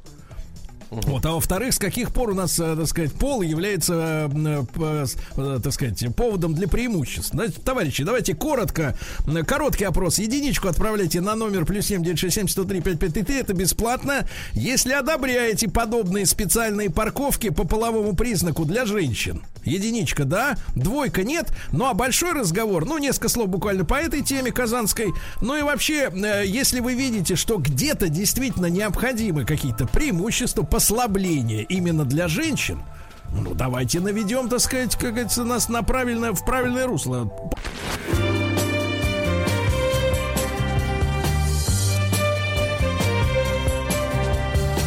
Сергей Стилавин друзья. Итак, товарищи, что же, свершилось. э, э, Свершилось, кстати, я так понимаю, не в первый раз, потому что вот э, читаю ваши сообщения, которые вы присылаете на наш номер, плюс 7967-103-5533, и казанский-то опыт, где около торгового центра нарисовали более широкие розовые места с розовыми значками, типа человек в юбке, ну там не, напи- не, не видно, что это женщина, просто человек в юбке. Вот, устроили парковку для женщин, но я так понимаю, что это не первая история. Вот из Москвы уже сообщают, что на Новой Риге у Петровского рынка уже давно есть места для парковки женщин и стоят таблички. Еще раз напомню, не женщин с детьми или беременным, а именно женщинам, да? Ну вот давайте э, короткий наш сегодняшний опрос. Плюс 7 э, 967 103 5533 это наш WhatsApp номер, совершенно бесплатно отправьте единичку, если одобряете специальные парковочные места по половому признаку. Здесь у нас женщины ютятся, да? Ну Вот единичка, э, да, одобряете, двойка нет. Пока что 75% против, можете повлиять на эти результаты. Вот из интересных сообщений вот следующее, смотрите. Э, значит, э, ну, они все интересные. Мы также обсуждаем вопросы, где действительно ну вот пол человека, например, женский, да, Алексей Алексеевич? Вы, э, в общем-то, в принципе, в Фейсбуке можно найти еще 50 вариантов, но пока что вот оперируем после 1 июля двумя. Мужской и женский, да. этом, А да. Пол человека должен обеспечить ему какие-то дополнительные преимущества. Вот если вы видите э, причину для того, чтобы что-то изменить, что-то подправить, улучшить именно по, ну, для женщин, например, да, давайте вместе соберемся, так сказать, обсудим. Пожалуйста, присылайте ваши мысли. Но смотрите, вот у нас в Казани на платной парковке торгового центра одного уже 10 лет есть дамский второй этаж. А выше девушкам заезжать сложнее. Тут, понимаете ли, один не- небольшой нюанс, ребята. то есть, то есть м- мне кажется, что мы на дороге, да, сидя за рулем, а, являемся абсолютно равными участниками дорожного движения, да. У нас а, какие-то преимущества при парковке имеют люди с ограниченными возможностями, да, которые стоят э, на специальном учете их автомобилей, в, в, так сказать, как автомобиль инвалида, да. Человек с ограниченными возможностями, ему, э, можно парковаться на особых местах, да, потому что, ну, потому что трудно передвигаться пешком. Это, это все понятно. У нас есть преимущество общественного транспорта. Он может сорваться с остановки значит, не пропуская по- параллельный поток э, автомобилей. Но если говорить о том, что за рулем сидит мужчина и женщина, или женщина, да, то какие могут быть, в принципе, по, по половому признаку преимущества? Мы будем лепить сзади еще на задницу автомобилем значки, например, я, вот, Сергей женщина. Иванович, Вы, вы- Да. вы, с одной стороны, да, вот я вчера тоже видел эту розовую, так сказать, наклейку на асфальте, это место. И сначала впал вот э, ваш же, так сказать, праведный гнев, а вот сейчас сижу, думаю, а вот с другой стороны, мы же женщин, ну мы вот в нашей стране, мы же пропускаем что ли? их вперед, За ночь. мы же э, да-да-да, не пропускаем вперед, э, уступаем место. И Мы в этом есть... про- Алексей Алексеевич, дело Понимаете, в том, что у нас вещь? Вот нет, я вот у нас думаю, нет, э, вот- Алексей Алексеевич, у Да. нас нет водительских удостоверений для мужчин Да и для я женщин. понимаю, да я понимаю. нет я этого. просто вот пы- пытаюсь вот понять, э, ну, может быть, это какой-то поиск, может быть, действительно, Ты ну, тут в розовый хотя бы не что красить. Ну, нет, да не Проклятущий, подкаблучник, просто я вот, ну, всегда, как вы, женщине же помогаете когда-нибудь? Ну, иногда. Или у вас бывает? помогаю? Помогаю получить удовольствие. Помогаю. Что А, ну это еще- дело, да. От Какая вас как помощь, да. от козла молока, А если конечно, вы, ну, ну, если вы, принципе, Алексей Алексеевич, способны да. только открыть дверь уже в своем возрасте, как в анекдоте, помните, все, что могу, да. Вот, Да. давайте Юру из Королева послушаем. Что, мы же не сами, не, не между собой у нас, у нас все-таки общение. Давайте. Юрочка, доброе утро. Да. Доброе, доброе. Юра, пожалуйста, вот ваша позиция. Может быть, где-то видите действительно недоработки, надо помочь женщинам в чем-то так в социальной сфере. Абсолютно надо помочь им просто создать свой виртуальный мир, Мгм. чтобы они вот э, там где-то жили, своем виртуальном мире. Так, Но так есть же, погодите, погодите, но есть земле, замечательный, Но на земле находились нормальные, А. нормальные. нормально, А не- понимаю. не Нет, вот ну вы эти- знаете, не вот есть, вот, э, которые Юра, Юра, есть Да-да-да. э, специальные чаты женские, где они изливают. Я иногда читаю оттуда, значит, вот заметочки про Да, мужиков, они пишут. а, с виртуальностью все в порядке. Вот с, э, к- возвращаясь ко вчерашней теме, Я- э, с я осознанностью на слышал, земле не слышал, все, да. наверное, да, немножко. Вот. Понятно, Юра. Ну, вы сексист, к сожалению, да. Нет, нужны, нужны конкретные предложения. Вот, например, Кирилл пишет, а пишет он с номера телефона 41. Это, я так понимаю, ну, это не Германия, это, наверное, какая-нибудь Ирландия, что ли, да? Вот, ну-ка, Алексей Алексеевич, вы там, вы человек, э, так сказать, у нас просвещенный. Вы посмотрите. А, Доброе утро. Женщинам надо строить больше туалетов. У них очереди постоянные там. Вот вы согласны с этим, Алексей Алексеевич? Что, А вот слушайте, сказать, с туалетами я согласен, и, и- это загадка, между прочим. Это вот унижение женщин. Вот я считаю, Да. что вот это, вот об этом подумали, не надо площадки строить, а вот туалет расширенный, Да. женский обязательно. Я сейчас серьезно говорю. Я Женщины, тоже. вот смотрите, я, Я- на они вашей всегда стоят стороне. в очереди туда. Они все время В там очередь? стоят. Да нет, ну это же унизительно. Ну что это такое? Да. А что они там делают, я не понимаю. Вообще, Слушайте, ну, а, между прочим, вот это же везде. И в аэропорту же ведь они стоят в очереди. Да, везде. И в торговом центре стоят в очереди, в Везде. офисах стоят. Постоянно Ой, стоят. слушайте. Ну, может, нравится стоять, но в ногах, правда, нет, девчонки. Значит, Федора из Иванова. Давайте послушаем. Федор, доброе утро. Да. Доброе утро, Сергей. Да, пожалуйста, ваша позиция. Пожалуйста. Моя позиция, не надо дискриминацию по половому признаку, а по возрасту, вот я бы немножко, как говорится, дал Так. ему такую, ну, все-таки с возрастом у людей реакция немножко замедляется и прочие проблемы возникают, да? Да. Я был возрастной и немножко как-то Ну, а какая вот, вот, какая, какой вот порог отсечения молодежи? Сколько лет? ну, ну, за 50 я бы дал немножко привилегий. То есть Алексей Алексеевич уже давай привилегию выкатывать, да? Да, да. Чё? Серега, нам с тобой надо бы немножко. Да, надо бы вам немножко собраться с э, Федором, да, и да, проявить это дело. Спасибо, Федор, спасибо. Ну вот смотрите, э, женщинам, э, женщинам необходима помощь в поиске партнера для жизни. Пусть мужчины коллегиально это решают. То есть такой, знаете, совет сводников, да, и вот, значит, устраивает, ну это все юмор, как говорится. М, Ужесточить из Саратовской области Алексей пишут, ужесточить сдачу на водительское удостоверение для женщин. Ездиют, как обезьяны. Слушайте, но обезьяны не ездиют, они очень эффектно цепляются. Там совершенно другой коленкор. Из Коми пишут, доброе утро, я за женские парковки, если они будут у женской консультации или возле школ, или детских садов и поликлиник. То есть вот те, ну, те места, где, соответственно, с детишками надо приехать, так сказать, их немножко полечить, правильно? Вот, Татьяна, поддерживаю создание таких парковок. Сама я женщина, но буду парковаться на мужских, ибо я паркуюсь хорошо. А эти курицы, ты смотри, как она своих, так сказать, да? А эти курицы пускай тыркаются туда-сюда, тыр-тыр-тыр, на своих бабских парковках. Ну, я вчера читал, значит, э, комментарии от народа.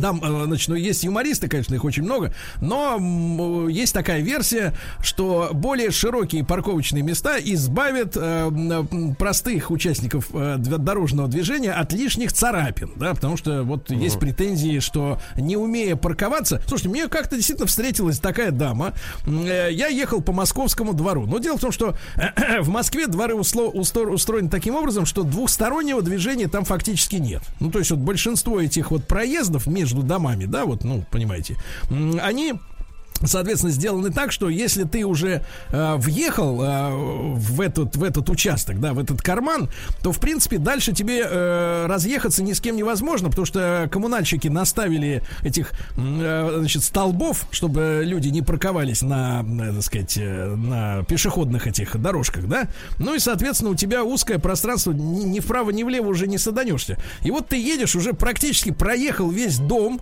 ну, понимаешь, да, весь дом проехал несколько подъездов, как в этот момент из-за поворота в твой вот в этот, э, в дырку в эту заезжает дама. Заезжает она, видя, что ты уже почти проехал дом, и по большому счету тебе осталось там метров 5-10. Она, значит, встает, и дальше она, значит, стоит, потом она выходит и говорит, сдавайте задом, я задом сдавать не умею. Понимаете? Понимаете? Ну, И это это, сильно, это, конечно, да. это, в принципе, меня обескураживает. Ну, во-первых, ну, конечно, это просто элементарное хамство, да, и элементарное, как бы, самомнение, что я женщина, поэтому мне все должны. Такая позиция встречается, да, инфантильная. Но самое смешное, погодите, товарищи, мы имеем, получается, дело с людьми, а я сейчас уважительно говорю про женщин с людьми, э, с которых не доучили, Понимаете? И недоучили по какому-то странному стечению обстоятельств. Эта недоученность, она связана с полом. То есть я женщина, я не умею парковаться на третьем этаже парковки. Я женщина, я не могу сдать задом. Значит, и так далее и тому подобное. Мне кажется, для нормальных женщин, а есть девчонки, которые очень хорошо водят и, в принципе, очень элегантно, расслабленно. И, так сказать, фору многим, так сказать, в шапках дадут. Слушай, мне кажется, самый ужас, когда за рулем человек едет в шапке. Вот, зимой и летом. А, Вот, ну, соответственно, а, для, для них, мне кажется, оскорбительно, когда вот как бы вообще речь заходит о половом каком-то различии между водителями за рулем. Правильно? Вот мне Слушайте, ну, а кажется. с другой стороны, вот есть простой способ э, решения этой проблемы. Э, как женщина э, получает права, Ну. э, значит, вопрос в том, что как она обучена. Понимаешь, если, если э, ценз этот повысить, с, с другой стороны, не давать женщинам садиться за руль, пока женщина не освоит автомобиль, даже лучше, чем мужчина. Вот и все, вот и все решение проблем. И ни парковки не нужны будут, и, и спокойно совершенно ты будешь заезжать давайте, во двор. товарищи, читать, Значит, э, мы не ребят, доучиваем их. Да, чит, я не доучиваем. не доучиваем. А что, она, так сказать, юбочку покороче, как на экзаменах, и, так сказать, здрасте, товарищ инспектор, а, Вот. он, а он так и Вот зацвел. Инспектор нормальный человек, да? А как у него, соответственно, все получилось, да. Да, так сказать, он Я обрадовался. понимаю, конечно. Да, вот Да, опять да, да, видите? дальше десятки сообщений. Ну, давайте, предложения на самом деле э, такие логичные. Где действительно нужны какие-то шаги навстречу женщинам? Да, потому что вот все-таки общественное пространство, да, где все равны, ну, я имею в виду на парковке, это часть дорожного пространства, да, но это, конечно, безумие. Но есть же места, действительно, вот где надо поднапрячься. Вот, например, из Брянской области Игорь пишет, можно еще как в общественном транспорте, чтобы мужчины убирали свои автомобили, когда женщина заезжает на парковку. То есть уступали бы место. А Я, как женщина-водитель, пишет Ирина Шакурская. Представляешь, какая красота, а? Из Самары. За такие парковки, ведь это красота. Да, а, вот, э, ну, Татьяна из Перми пишет, что Россия еще далека от этого феминистического, так сказать, вот этого всего расклада. Угара. М, Да, А, вот, э, Сергей, я за парковки для женщин. Алена пишет, я женщина, и реально машина для меня это сложно. Паркуюсь я еле-еле. А, слушайте, Аленушка, а вам страшно ехать вот на скорости 120 км в час, вот в принципе? Или нормально? Или только парковаться сложно? Да и вообще, пишет Алена, реально женщинам не место за рулем. Мы реально нервные. А в ответственный момент хочется закрыть глаза. Я вообще перестала ездить. Да, есть женщины-автолюбители, но для этого женщинам надо отрастить, ну, дальше неприлично. Да, неприлично. А, что надо отращивать? понятно, отращивать, понятное да. дело. Это этакий невозможно. шиньон. Это Да. невозможно. Значит, Да. ребятушки, пожалуйста, проголосуйте. Одобряете ли вы специальные парковочные места по половому признаку для женщин? То, что пытались устроить в Казани. Мне, кстати, многие написали, что местная ГИБДД уже отреагировала и провели беседу, так сказать, э, с владельцами торгового центра. Единичка на номер плюс 767. Э, Это если одобряете, двойка, если нет.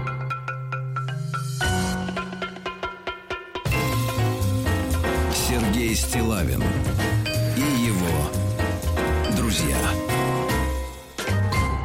А, Друзья мои, э, ну что же, мы с вами боремся, да, все мы здоровые психические люди, боремся за общество равных возможностей. Вот, например, сегодня в эфире сексист года и заслуженный артист Российской Федерации, да, абсолютно, можно сказать, э, не совместные друг с другом люди, правильно? Вот, но работаем же, уживаемся как-то в одном пространстве. Алексей Алексеевич. Да, вот. Сергей. Я считаю, что в общественном пространстве э, на- требуется абсолютное равенство. Никаких блатных Уживание. номеров, никаких блатных номеров, которые не читаются камерами. Сколько раз такое замечал, когда едет человек с, с крутым номером и прям под камеру шпарит 150.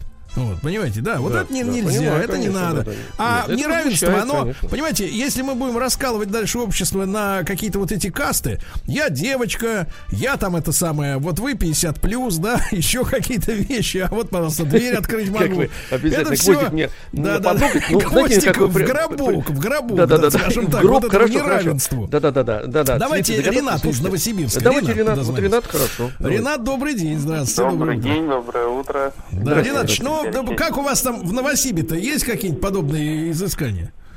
А, да, вот соглашусь с вами по поводу того, что права, конечно, не имеют какого-то гендерного признака или принципа.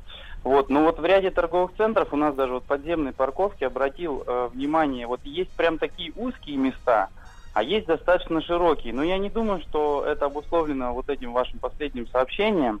Но логику просматриваю в каком плане. Ну, если ты вот заезжаешь на Ford F-150, ну, конечно, тебе там между какими-то столбиками не втиснуться. Тебе там и двери распахнуть надо, и вырулить там всей вот этой вот шаландой своей здоровенной.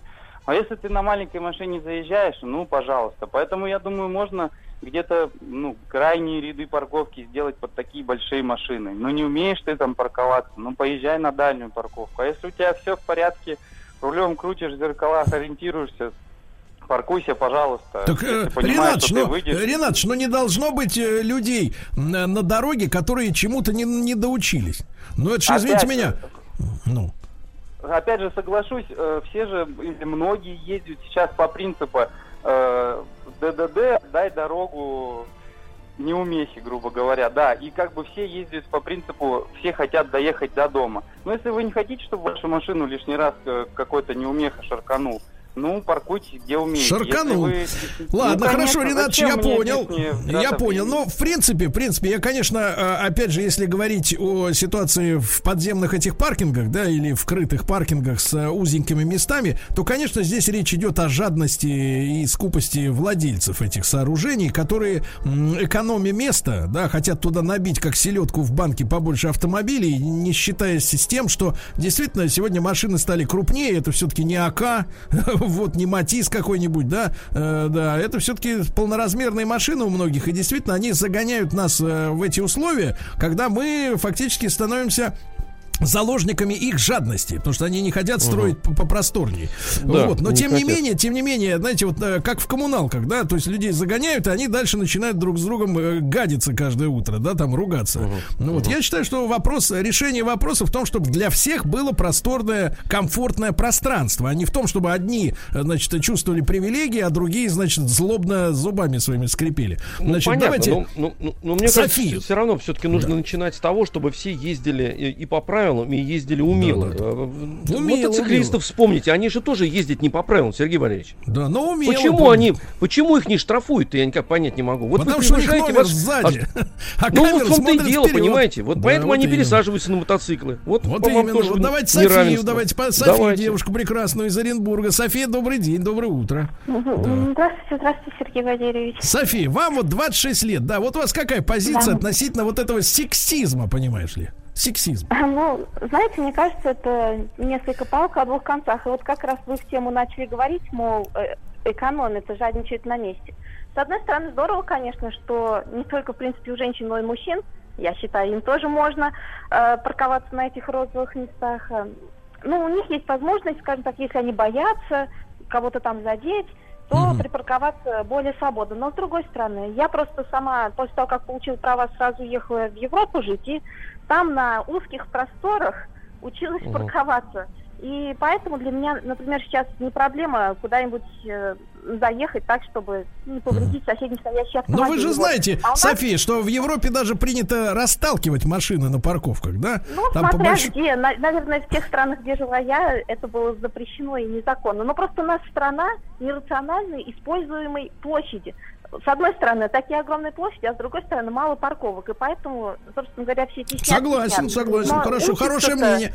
Действительно, слушайте, товарищи, ну вот действительно, просторы у нас нереальные, да, но мы э, строим э, 25-этажные дома, Вот, да, если говорить о, так сказать, о том, как используется площадь, да, опять же, из-за жадности инвесторов, потому что они хотят на, из маленькой клочка земли выжить как можно больше, так сказать, э, бабосов, правильно? И с парковочными местами та же самая история. Укоротить, надо, значит... э, Укоротить? Нет, ну в том смысле, что администрация или, я не знаю, каким-то законом, что если ты строишь дом, он, он подразумевается некая парковочная площадь. Ну, Да, машины понятно. появились. Понятно. Ну, Давайте вот всё. нашего специалиста, специалиста Алексей Владимирович Давайте. вернулся из рейса. Вот Алексей А. Леша, доброе утро. Доброе утро, Сергей Валерьевич, Так. Алексей Алексеевич. Так, ну-ка, я Леша, против- дай Да. справку. Ну, я скажу так, если вот в Казани ребята сделали парковки для женщин, могу посоветовать им еще одно новшество. А разрешить все-таки нашим красавицам заплывать за буйки. Вот прям повесить знаки на каждом пляже, что женщины могут заплывать за буйки. Тогда будет, не будет гендерного неравенства, потому что мужики за буйки заплывают, а тетки нет. Вот, это, видимо, нет разрешающего знака. Послушайте, Алексей, да, Алексей Владимирович, ну вот вы каждый день за рулем, ну, километров 300, наверное, ежедневно наматываете, да, 300-400, где-то так представляю. Вот скажите, общее наблюдение э, в- на дороге, на дороге, ну, чувствуется какая-то вот со стороны женщин особая неуверенность? Это или это сексистские мифы автолюбителей? вот? Ну, на самом деле есть такое дело, но не, но не со всеми. Есть э, тетки, которые многим мужикам фору дадут по езде. Вот у меня есть такая одна знакомая, она реально просто прям как будто за рулем родилась. И С у нее в крови ре- да? реально бензин вместо Да. крови. Хорошо. Леш, спасибо. Значит, товарищи, постановление следующее. 82,35 значит, проголосовавших против гендерного обустройства парковочных мест. А вот этим жучилам, которые, значит, организуют э, э, парковки, делайте места шире для всех. Правильно, Алексей Алексеевич? Вот Да, Сергей. Все, спасибо Хорошего вам. вам, Спасибо. вам дня. Да, Лёвка, давайте, до спасибо. завтра. До завтра. До завтра.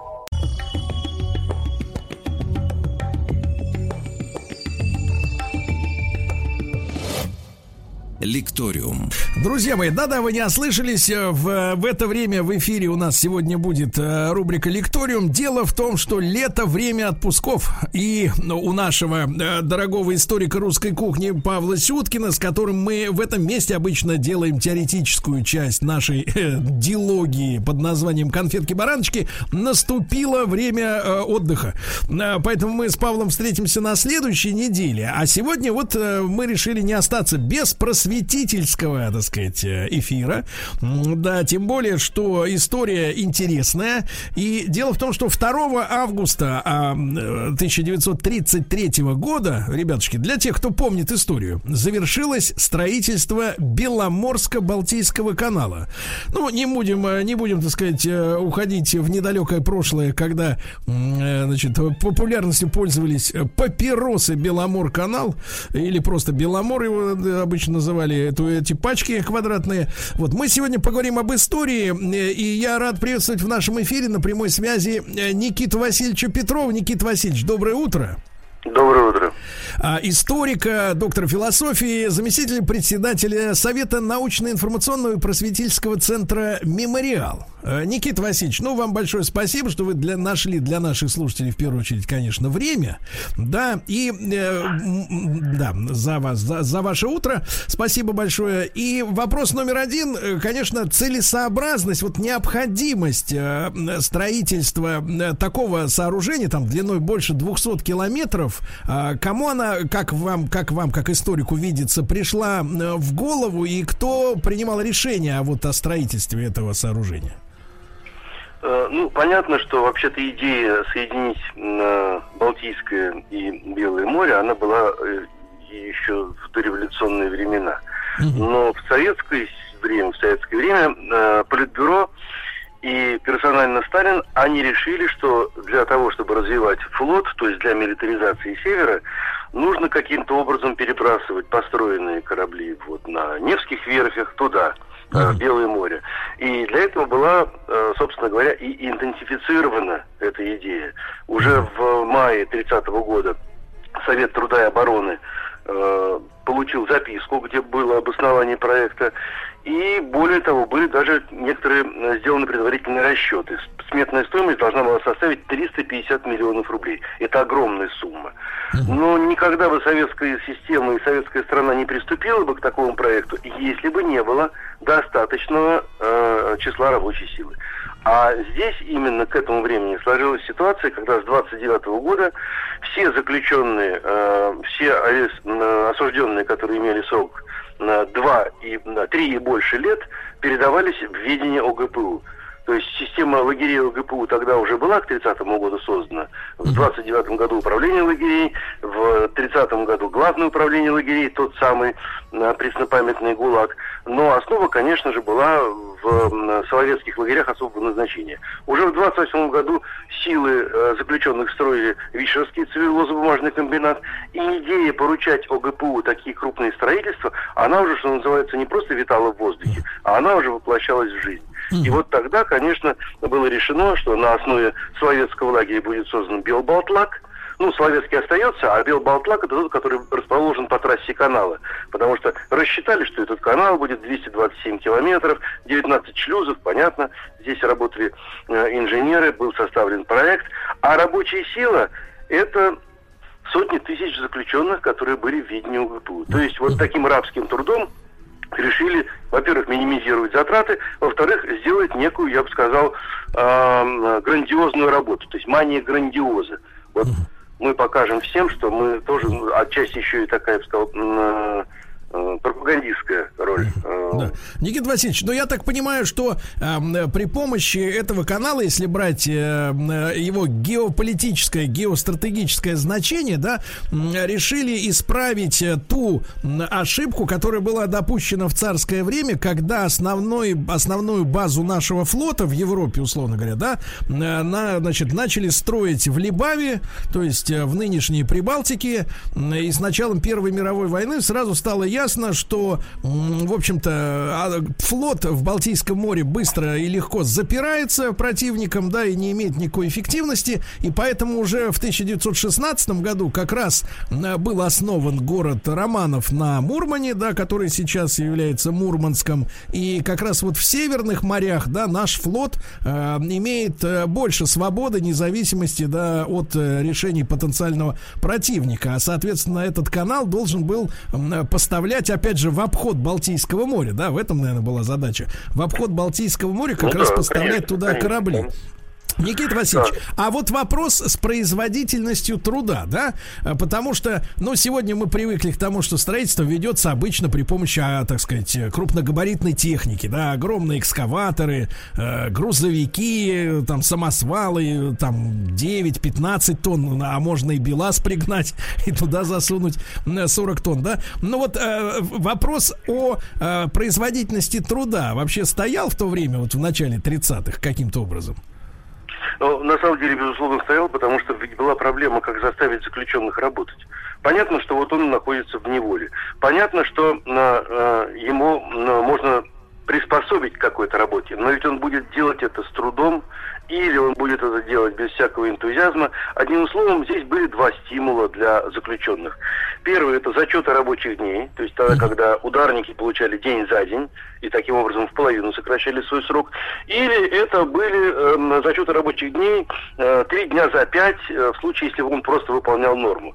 Но э, Френкель, который э, когда-то сидел на Соловках и там выбился в большие начальники, был такой бывший чекист, он придумал систему наказания едой. И это было гораздо серьезнее. То есть, если человек выполнял норму, он получал свои, значит, буханку хлеба, там килограмм 200 грамм на день шло, 75 э, грамм, э, нет, 30 грамм мяса, э, 158 грамм э, рыбы, э, картошка, овощи. Одним словом, очень скудный паек, но все-таки он еще получал премиальный пирожок в 75 грамм. А вот если он не выполнял, у него нормы питания снижались. И, конечно же, норма была установлена для канала армейцы, их так для пафоса называли не заключенные, а канал армейцы. Два с половиной кубометра земли нужно было в день вынуть, что называется, и перевести куда-то там на тачку. А чтобы мы понимали, Никита Васильевич, м, вот, этот, вот эта почва, да, она из чего состояла вот в тех, Ну, в в том-то и дело, знаете, в том-то и дело. Это не в Подмосковье копать два с половиной э, кубометра, это копать в каменистых и очень сложных почвах э, Карелии. Так что здесь, в принципе, это был, была чудовищная норма. Механизации никакой, абсолютно.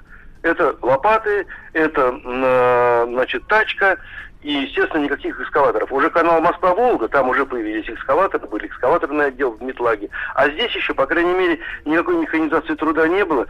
И, конечно же, для красоты назвали собрание, значит, в группы зэков бригады 25-30 человек и фаланга 250-300 человек. И вот такая система военизированного, милитаризированного и рабского труда, она, собственно говоря, и была основой строительства канала. Смертность была очень высокая, например, в 1933 году 10% заключенных умерло.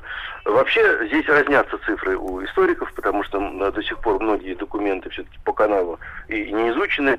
От 12 до 50 тысяч э, умерших называют э, в, э, в ходе строительства. Но знаете, когда мы говорим о вот, э, смысле этого канала, понятно, что был вот такой ресурс, и этот вот рабский труд и принуждение к труду, они вообще были характерны для э, советской системы. Но тут хуже другое. Хуже то, что Сталин, когда посмотрел на канал, проплыл э, и сказал, что он и узкий, и мелкий. Конечно, по нему провели суда, туда, в Северное море, в Белое море. Значит, 25 мая 1933 года прошли сторожевые корабли, э, миноносцы, и подлодки. Ну, вы же прекрасно понимаете, что если канал шириной 6 метров, а глубина 3 метра 65 сантиметров, то это, конечно, недостаточно для того, чтобы использовать его для переброски флота. Проще было строить э, э, заводы на судостроительные э, на Северном море, нежели строить этот канал. Поэтому, Никита Васильевич, Никита Васильевич, а тут маленькая реплика. А, слушайте, а как так получилось, что, э, что проект, который утвержден был, да, э, ну, превратился в то, чем главный руководитель страны остался недовольным? То есть э, он не видел изначального проекта, или они его сократили во время, так сказать, проведения работы и сузили, и глубину не дали нужную? Ну, честно говоря, значит, я не знаю, не видел изначального проекта, и сказать, что там была заложена больше глубина и больше ширина канала, сделали то, что сделали. Сделали то, что, что называется, могли. Ведь старались еще и пыль в глаза опустить. За один год девять месяцев э, закончили строительство.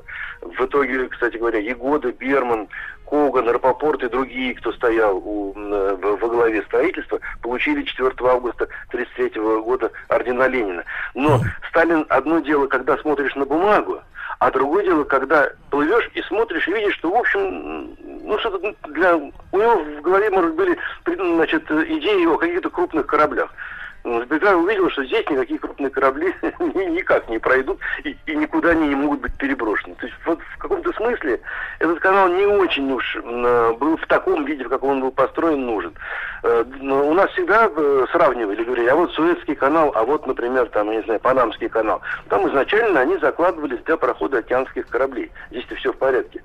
А, а тут что хотели сделать? Показать, что мы умеем быстро сделать, это никому не нужно. Надо делать было основательно и долго. Скажем, канал Москва-Волга э, настроился э, больше времени, но он, по крайней мере, и, э, и шире, и глубже. Канал ведь э, Беломоро-Балтийский потом и углублялся. Сейчас там ширина вот э, глубина от 4 до 5 метров. Но это после войны, когда уже все эти деревянные шлюзы, которые пришли в негодность, нужно было э, делать все-таки бетонными и бетонировать кое-где основу канала. Одним словом, он э, вобрал в себя гораздо больше усилий, средств, труда и, и смертей, э, чем он нужен был. Я так понимаю, что сейчас он так метров до 30 с лишним, да, расширен уже, так сказать, в среднем. Нет, ну я думаю, что кое-где нет. Кое-где нет. Откуда? Э, этого невозможно сделать. Э, это надо переделывать, что называется, заново. Дело в том, что любой канал строится ведь каким образом? Чтобы захватывать как можно больше естественных водных пространств. Поэтому где-то он выходит в озера, где уже ширина не имеет значения. Ведь для канала узким местом являются шлюзы. А в Беломоро-Балтийском канале 19 шлюзов. Это довольно много. Представляете, сколько нужно шлюзоваться, чтобы пройти весь канал? Никита Васильевич, я читал, что вот даже и сегодня, я читал такую э, информацию, что э, максимальной, э, максимальной производительности этот канал в годы как раз вот последние годы Советского Союза достиг, там, начиная с перестройки, да, ну, я имею в виду количество перевезенных грузов, и что любопытно, что любопытно, там очень необычные, ну, с точки зрения центральной России, погодные условия, и во время туманов я так понимаю, что судоходство останавливается. И прочел таки, такую цифру, что, что судоходство возможно только 160, там, 5, по-моему, э, дней в году. То есть это не круглогодичное, так сказать, удовольствие, да, я правильно понимаю? Да не, ну конечно, во-первых, канал Москва-Волга, который южнее, он тоже не круглогодичный. У нас же все-таки есть зима. Вот. Ну, не нужно ориентироваться на этот год, а вообще-то зима у нас бывает. Но, знаете, значит, для советской системы, вот и система как раз первое крупное строительство ГПУ, здесь же важно было не то, что он непременно будет давать доход, этот объект. Э, ГПУ строило то, что дохода часто не давало.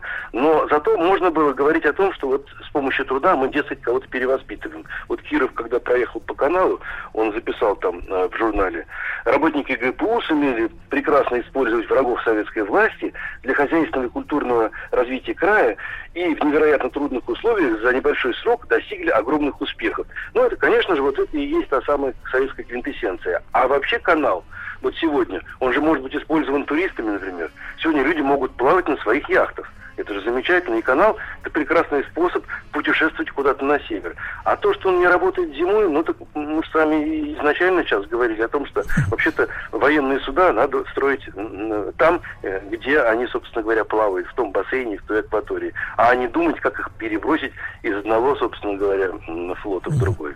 А на тему туризма, я так понимаю, что несколько лет назад, вот уже в десятые годы, да, э, даже был построен э, специальный теплоход, который э, в, в, в, так сказать, соблюдает все необходимые параметры по осадке, по ширине палубы, да, по ширине корпуса, который как раз и вот совершает такие вот вояжи, да, соответственно, в Белое море. Ну да, конечно. Ну, вообще, во-первых, начнем с того, что для э, людей, вообще для людей э, такой туризм по реке, на теплоходе, э, с музыкой, с едой, напитками, это же на любимый вид отдыха, что тут говорить. Поэтому любой канал, как и Москва, как и московский, так же и Беломор-Балтийский, мне кажется, что в этом смысле единственное крупное назначение, помимо того, что это может быть транспортной артерией. Все-таки нужно ориентироваться на человека, а не на то, как угробить этих людей, чтобы что-то построить. Одним словом, мы, конечно, должны помнить, сколько людей, сколько слез, сколько пота и сколько м, трагедий впитали в себя оба эти канала, потому что использование арабского труда, он никогда не бывает производителен, оно ведь восполняется тем, что мы еще можем подогнать таких же, мы еще можем арестовать. Здесь же как вы понимаете, в кавычках, счастливым случаем в руках ОГПУ было и аресты, то есть пополнение контингента, и трудоиспользование. Вот этот вот э, ГУЛАГ, который стал символом, он на самом деле является очень дурной визитной карточкой для советской системы. А вот э, Никита Васильевич, я напомню, что с нами на связи Никита Васильевич Петров, историк и зампредседателя Совета научно-информационного и просветительского центра «Мемориал». А, Никита Васильевич, а есть э, документы, свидетельствующие о том, что вот как раз для пополнения, для, для пополнения э, выбывающих из, так сказать, строя канала армейцев целенаправленно возбуждались уголовные дела, ну, для того, чтобы пополнить именно вот армию рабочих? Нет, ну такой прямой связи нет, потому что не было необходимости, что называется, на, э, возбуждать э, дела именно когда мы видим, что там убывает. У нас заключенных в советской стране было очень много, особенно в 30-31 году, когда шел процесс раскрестьянивания, когда сажали э, так называемых кулаков в тюрьму, работали тройки полпредства ГПУ. Вы понимаете, там число э, арестованных в год измеряется 600 тысяч, например, я вот не помню сейчас, в 31 году. А Там какой процент, маленькая, ре- маленькая ремарка, а какой процент из общего количества заключенных, ну, все-таки это разные немножко периоды, да, там конец 30-х и вот, на, и вот начало. Но вот на момент, э, на момент э, Беломора-Балтийского канала строительства а, примерная доля э, от всех арестованных, ну, и, от всех находящихся в лагерях, сколько из них были, были привлечены к подобного вида стройкам? А, ну давайте смотреть. Вот э, если мы э, знаем, что э, при организации Белбалтлага в э, ноябре 1931 года в его составе было 107 тысяч заключенных, а потом, естественно, э, численность, средняя численность заключенных на Беломоро-Балтийском э, строительстве колебалась от э, 100 до 120, 130 тысяч, то это может быть примерно м, 10-15 процентов от даже нет, побольше, побольше, потому что у нас не было в тот момент в лагерях миллиона заключенных. Это может быть, да, до одной трети заключенных того времени, потому что, несмотря на большие аресты, все-таки была и кулацкая ссылка, и если мы возьмем цифру арестов за 31 год, я не помню сейчас точно, надо посмотреть в то ли 600 тысяч, то ли что-то около того, то, в общем, получается, что ну, у нас надо их сначала еще и осудить ну, понимаете, арест, а потом осуждение. И у нас в лагеря ОГПУ попадают только те, кто получает срок 3 и больше лет. А иногда, а иногда, да, иногда ровно три года давали, иногда меньше э, давали по э, решениям э, таких судов общей юрисдикции. А Ну, чтобы, не надо- Никита Васильевич, Никита Васильевич, и чтобы мы представляли, еще успеем перед новостями да, объяснить нашей аудитории, три года вот этот срок э, по тогдашним статьям Уголовного кодекса, э, какой, какой, каким был состав преступления? Сейчас я вам могу сказать, не надо было никаких э, статей Уголовного кодекса. Они назывались очень короткими аббревиатурами. Социально опасный элемент СОИ, СВ, социально вредный элемент. И э, получали э, приговоры не э, судами, а внесудебным органом. коллегия УГПУ, Трокина полпредства УГПУ. То есть, в принципе, это абсолютно э, значит, по исполнению административной репрессии, а по смыслу внесудебный. Человек получал лагерь не по суду, а по решению каких-то начальников из УГПУ. То А есть, кто такой, э, Никита, Никита Васильевич, а кто такой социально вредный элемент? социально вредный элемент это кто, значит, э, живет без паспорта, кочует как хочет и вообще нарушает порядки советской власти. Социально опасный это тот, у кого плохое происхождение, у кого э, предки дворяне, или э, кто был сам помещиком, фабрикантом, и так далее, и так далее, или примыкал к антиленинским политическим партиям. Одним словом, Никита это все те, кого не да-да. устраивает И- советская власть. И еще один маленький вопрос. У вас есть представление, вот какой э, примерно какая доля из помещиков и дворян, в принципе, после революции осталась э, в стране, несмотря на э, революцию? Вы знаете, сложный вопрос задать. Я не знаю. Но, по крайней мере, мы видим по тем делам, которые хранятся в архивах и по э, репрессивной линии ОГПУ, что оставались, к сожалению, кое-кто, кое-кто еще был. И э, туго им пришлось. В общем, одним словом, советская власть это такой своего рода, понимаете, значит, э, жестокий инструмент по исправлению э, человеческого общества. Хорошо, И, хорошо. это- Никита это- Васильевич, мы тогда продолжим сразу после новостей новостей спорта. Никита Васильевич Петров, историк, с нами на связи. Мы э, говорим о э, дате, которая э, вот, так сказать, пришлась на 2 августа этого года. А в 1933 году в этот день завершилось строительство Беломора-Балтийского канала.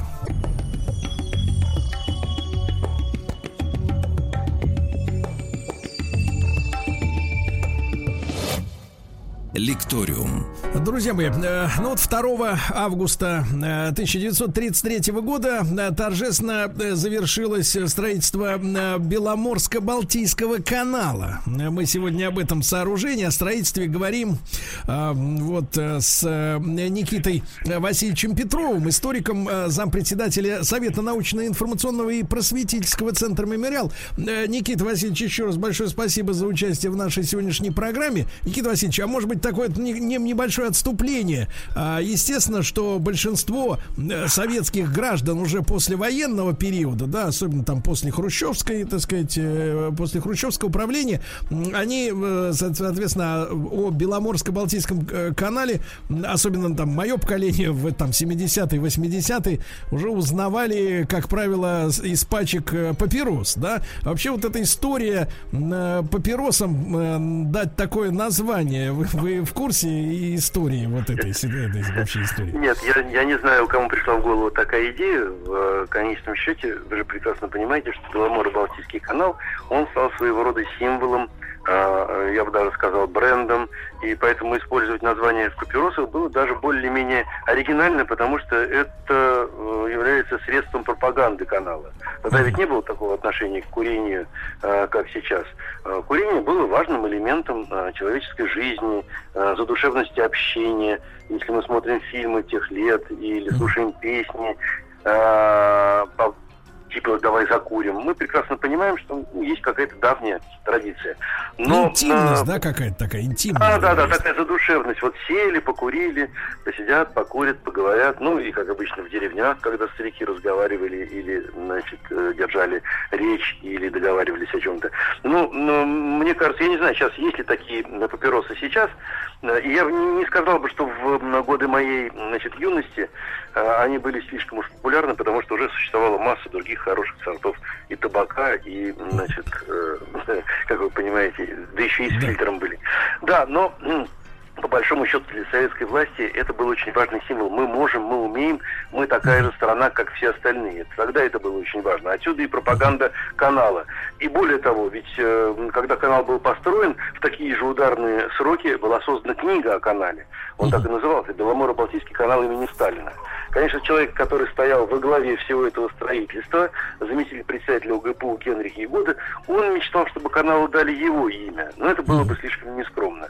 Он, в конце концов, был всего лишь э, заместитель председателя ОГПУ. А вот э, то, что кругом лепилось имя Сталина, это очевидно, потому что уже в 1933 году мы можем говорить о, значит, не просто элементах культа личности, а уже культ личности с прославлением великого кормчего коммунизма, газеты, которые печатали его э, шаржированные или э, рисунки, или огромные портреты на первых страницах. Одним словом, это э, то, что мы сейчас могли бы назвать неуемным восхвалением, но это уже начало того, что называется действительный культ Сталина как э, человека, на котором держится вообще вся советская система. Так, по крайней мере, это изображалось. Я, кстати, сейчас уточнил, значит, в 1931 году было э, арестовано за год 443 тысячи человек. Э, В следующем году тоже 449, почти, значит, полмиллиона, и в 1933 году тоже полмиллиона. То есть, как вы понимаете, с э, прибытием рабочей силы на канал у, на ОГПУ не было проблем.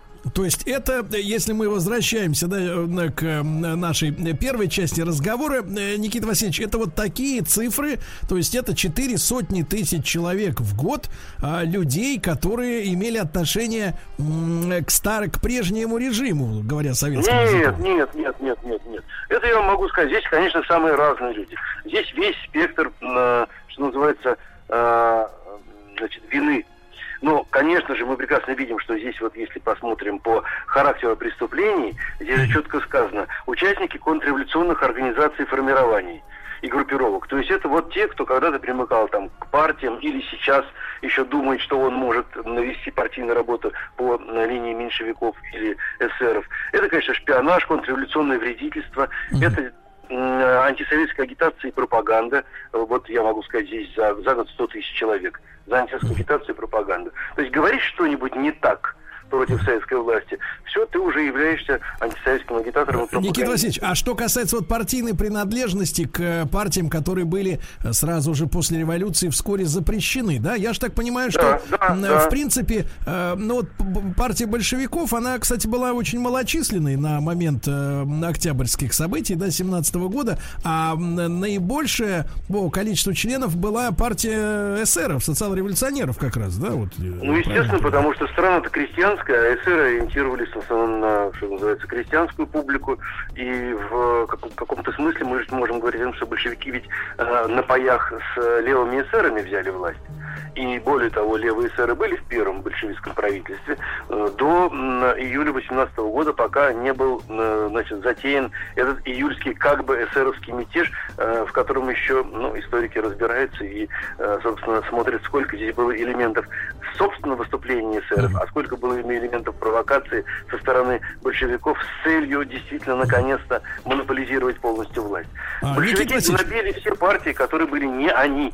И в этом смысле, вы понимаете, вот эти, значит, э, участники контрреволюционных организаций и группировок вот за тот же год 88 тысяч человек. Пожалуйста, вот вам еще контингент для выполнения строителей канала. А, Никита Васильевич, ну вот тут интересный, я как-то читал эпизод, э, насколько он правдив э, относительно Егоды, да, того же, э, я так понимаю, который вот непосредственно э, курировал строительство Беломоро-Балтийского канала. Э, Вы говорите вот о партиях, которые после революции стали, э, сказать, запрещены, да? А э, вот такой маленький эпизод, я помню, про Егоду читал, э, если я ошибаюсь, поправьте меня, что вот в этом, во времени между двумя нашими революциями, то есть февральский переворот и, соответственно, октябрьский, да, в это время именно Егода, я так понимаю, который служил эм, в милиции в Москве, по-моему, даже в хам, ну, вот где-то в центре, э, вот, он подписывал документы на розыск э, Владимира Ильича Ленина.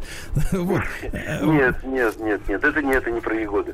Дело в том, что у нас другой такой есть деятель правоохранительных органов, Андрей Януарич Вышинский, который был в партии меньшевиков. И вот он-то как раз действительно подписывал ордер на арест Ленина, но, значит, естественно, в Санкт-Петербурге, э, в Петрограде, как он тогда назывался, э, а Ленин там где-то, значит, прятался в шалаше. И если мы посмотрим газеты того времени, летние, за лето 17 года, там очень много интересных сообщений, карикатур на Ленина. То он выглядывает из печной трубы, интересно, куда он скрылся, строят догадки до газетчики. Одним словом, э, у нас сделавший карьеру прокурора Вышинский, действительно мог быть в любой момент Сталином арестован и сказать, как, смотрите, да это же он выписывал ордер на арест нашего любимого Владимира Ильича. А Егода, он на самом деле был мелким м, анархистом до революции, э, ну, увлекающимся, конечно, левой идеей, все это понятно. И э, м, между революциями он уже, в принципе, примыкал, безусловно, к большевикам. Так что здесь э, это не, это, это не про него история. Но вот посмотрите, здесь, здесь действительно ведь мысль в чем? А, люди, которые э, потом перешли на большевистские позиции, даже если они были выходцами из левых эсеров э, или меньшевиков, они какое-то время еще могли чувствовать себя в относительной безопасности. Но когда пришел 1937 год, вот тогда, конечно, всем вспомнили все. И это был уже такой момент э, не просто чистки, а уже просто убийства тех, кто когда-либо даже э, имел э, неосторожность ошибаться. А в 28-м, э, 30-м, 31-м году здесь арестовывают тех, кто стоит на своих идейных позициях. Те же меньшевики, те же левые эсеры. Вот их уже держат в политизоляторах УГПУ. Конечно, не все из них попадают на строительство канала, кого-то держат в политизоляторе, ну, наиболее крупных. А вот те, кто помельче, те, кто является так называемой сельской, контрреволюции, куда зачисляют ведь не только тех, кто сторонник белых движений или бежавших за границу помещиков, нет, тех, кто даже и стоит на эсеровских позициях, Э, те, кто не согласен с большевиками. Одним словом, вот этих людей, как вы видите, уже здесь мы насчитали э, э, только, собственно говоря, идейно направленные репрессии, участники контрреволюционных организаций и, ак- и активная борьба против рабочего класса, кстати говоря, при царском строе и белогвардейских правительствах еще 9 тысяч 8 800 человек. Ну и, конечно же, здесь, вот, как я уже говорил, значит, э, социально опасные, социально вредные элементы. Никита Васильевич, 51 тысяча Никита Васильевич, а чтобы мы, чтобы мы сегодня представляли, а в чем э, было расхождение идейное между эсерами и большевиками? То есть, если, э, в принципе, все партии в той или иной степени они отказывались от сотрудничества с законной властью и жаждали революции или перемен решительных, да, вот именно между эсерами и ВКПБ, да, да, какая была разница, вот, чтобы нам сегодня представлять с нашей точки зрения? Ну, я могу на первое место поставить даже не идейные противоречия, когда э, большевики твердо э, придерживались линии диктатуры пролетариата, и это вообще было э, с точки зрения эсеров э, э, неправильным.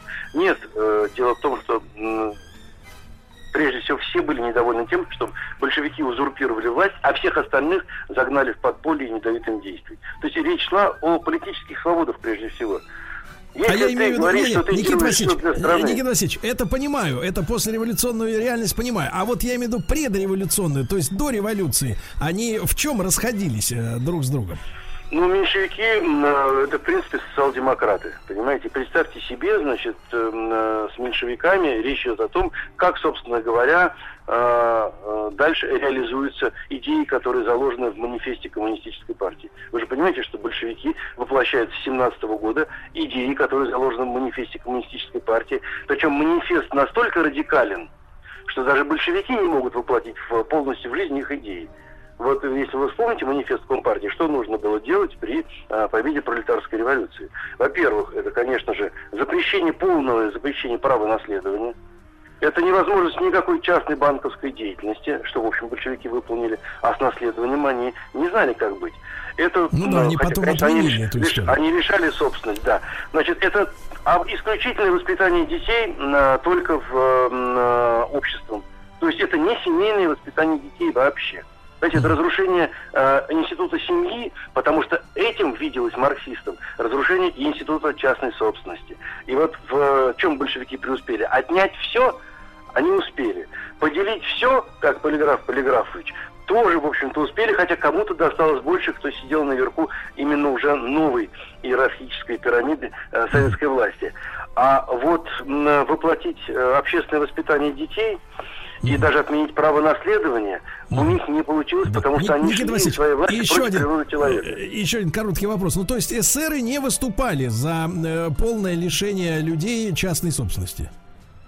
Нет, эсеры выступали за, э, я бы сказал, как такой своего рода, ну, не знаю, крестьянский мир или м, пролетарские идеи э, э, ну, в союзе с крестьянством. Ну, вы понимаете, э, здесь же тоже э, было, была масса направлений эсеров. Были правые эсеры, были левые эсеры. Вот так все это вместе суммировать я не могу, но э, генеральное, генеральное видение будущего России у эсеров, конечно, было э, несколько иным, чем у Труднее. большевиков. Оно Хорошо. тоже было, оно тоже было революционным, безусловно. Конечно, Эсеры хорошо. же, кстати говоря, индивидуальным террором занимались до революции. Да, да, да. Это тоже Да. считалось Хорошо. нормальным. Никита Они Васильевич, продолжим. Э, Никита Васильевич, после короткой рекламы. Никита, Никита Васильевич Петров с нами, историк на связи.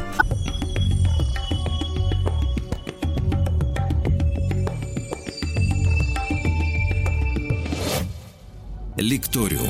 Ну что ж, друзья мои, сегодня мы знакомимся с очередной страницей нашей с вами общей истории. Я не делю ее на дореволюционную, после, доперестроечной, после перестроечной. Это все наша страна, и историю надо знать. 2 августа 33-го завершилось строительство Беломорско-Балтийского канала. Никита Васильевич Петров с нами, историк на связи. Э, Никита Васильевич, не могу не задать вопрос. Вот среди тех людей, которые эм, трудились да, э, на строительстве этого канала 227-километрового, а, были исключительно политзаключенные или также встречались, э, ну, откровенные уголовники? Конечно, были уголовники. Дело в том, что э, сама система, то, что называется в кавычках исправление трудом, она подразумевала, что кого-то можно исправить. Мы с вами только что говорили о политических противниках. Но ведь очевидно, что политических противников с помощью труда на канале нельзя исправить, их там можно только угробить. А пафос, вообще-то говоря, э, вообще всей системы освещения э, строительства на канале и э, вот как я уже цитировал того, что Киров написал в журнале, это ведь неисправимых врагов советской власти сделать, что называется, лояльными членами общества. Но понятно, что уголовников еще как-то удавалось, я не знаю, поставить на нормальные здоровые рельсы дальнейшей жизни. Э, Но то, что касается людей, которые были против советской власти, это, конечно, была бесполезная вещь. Но этот пафос быстро прошел у советской системы. Уже в 1937 году никто не говорил об исправлении трудом. Уже речь шла о наказании врагов как таковых.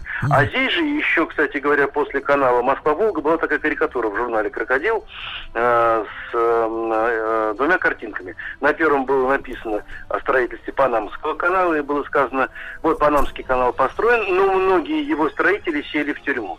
А дальше была, был рисунок значит, канала Москва-Волга, и написано, а вот канал Москва-Волга построил, и многие его значит, строители вышли на свободу.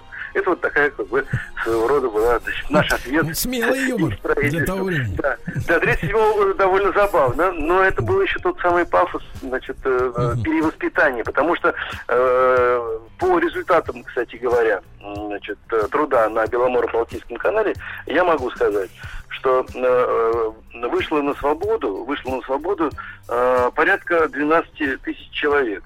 Э, получили, что Это те, называется- которые Нет, ударники как раз, да? да, да, да. 12 тысяч заключенных, те, которые были сверхударниками, они получили свободу. И снизили сроки 59 на с половиной тысячам человек.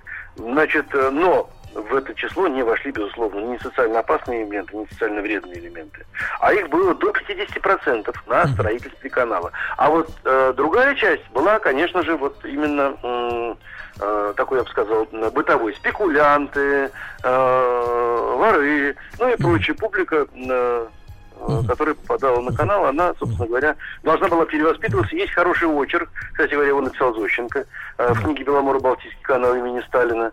Э, Там с десяток с лишним писателей прокатили по каналу, и они написали очерки о его строительстве. И эта книжка вышла к 17-му партийному съезду ВГПБ в январе 1934 года. То есть за полгода они еще и книжку сделали.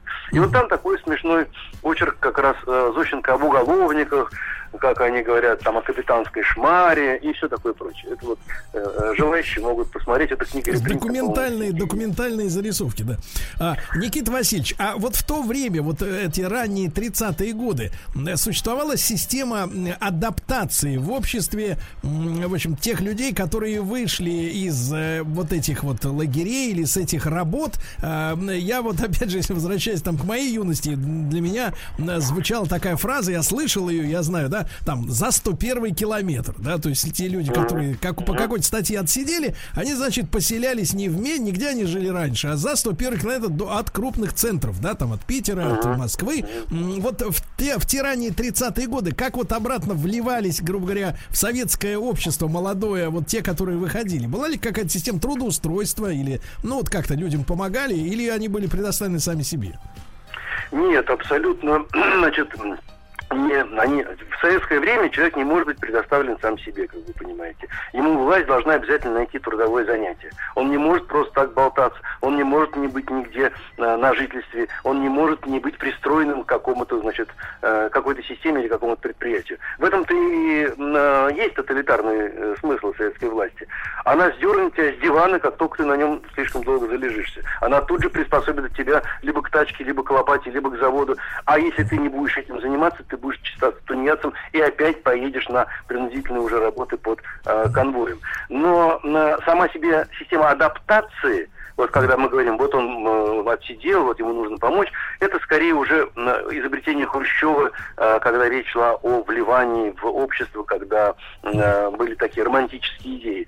А в э, 31, 32, 33 году никто не возвращался к месту собственного прежнего жительства, если это были столичные города и крупные города. Была такая система минус 10, минус 40, то есть список городов, в которых этому человеку запрещается проживать. И дальше уже на месте он должен был где-то устроиться, потому что была система введена паспортов в 1932 году. Ну, Без паспорта могли быть только крестьяне у нас.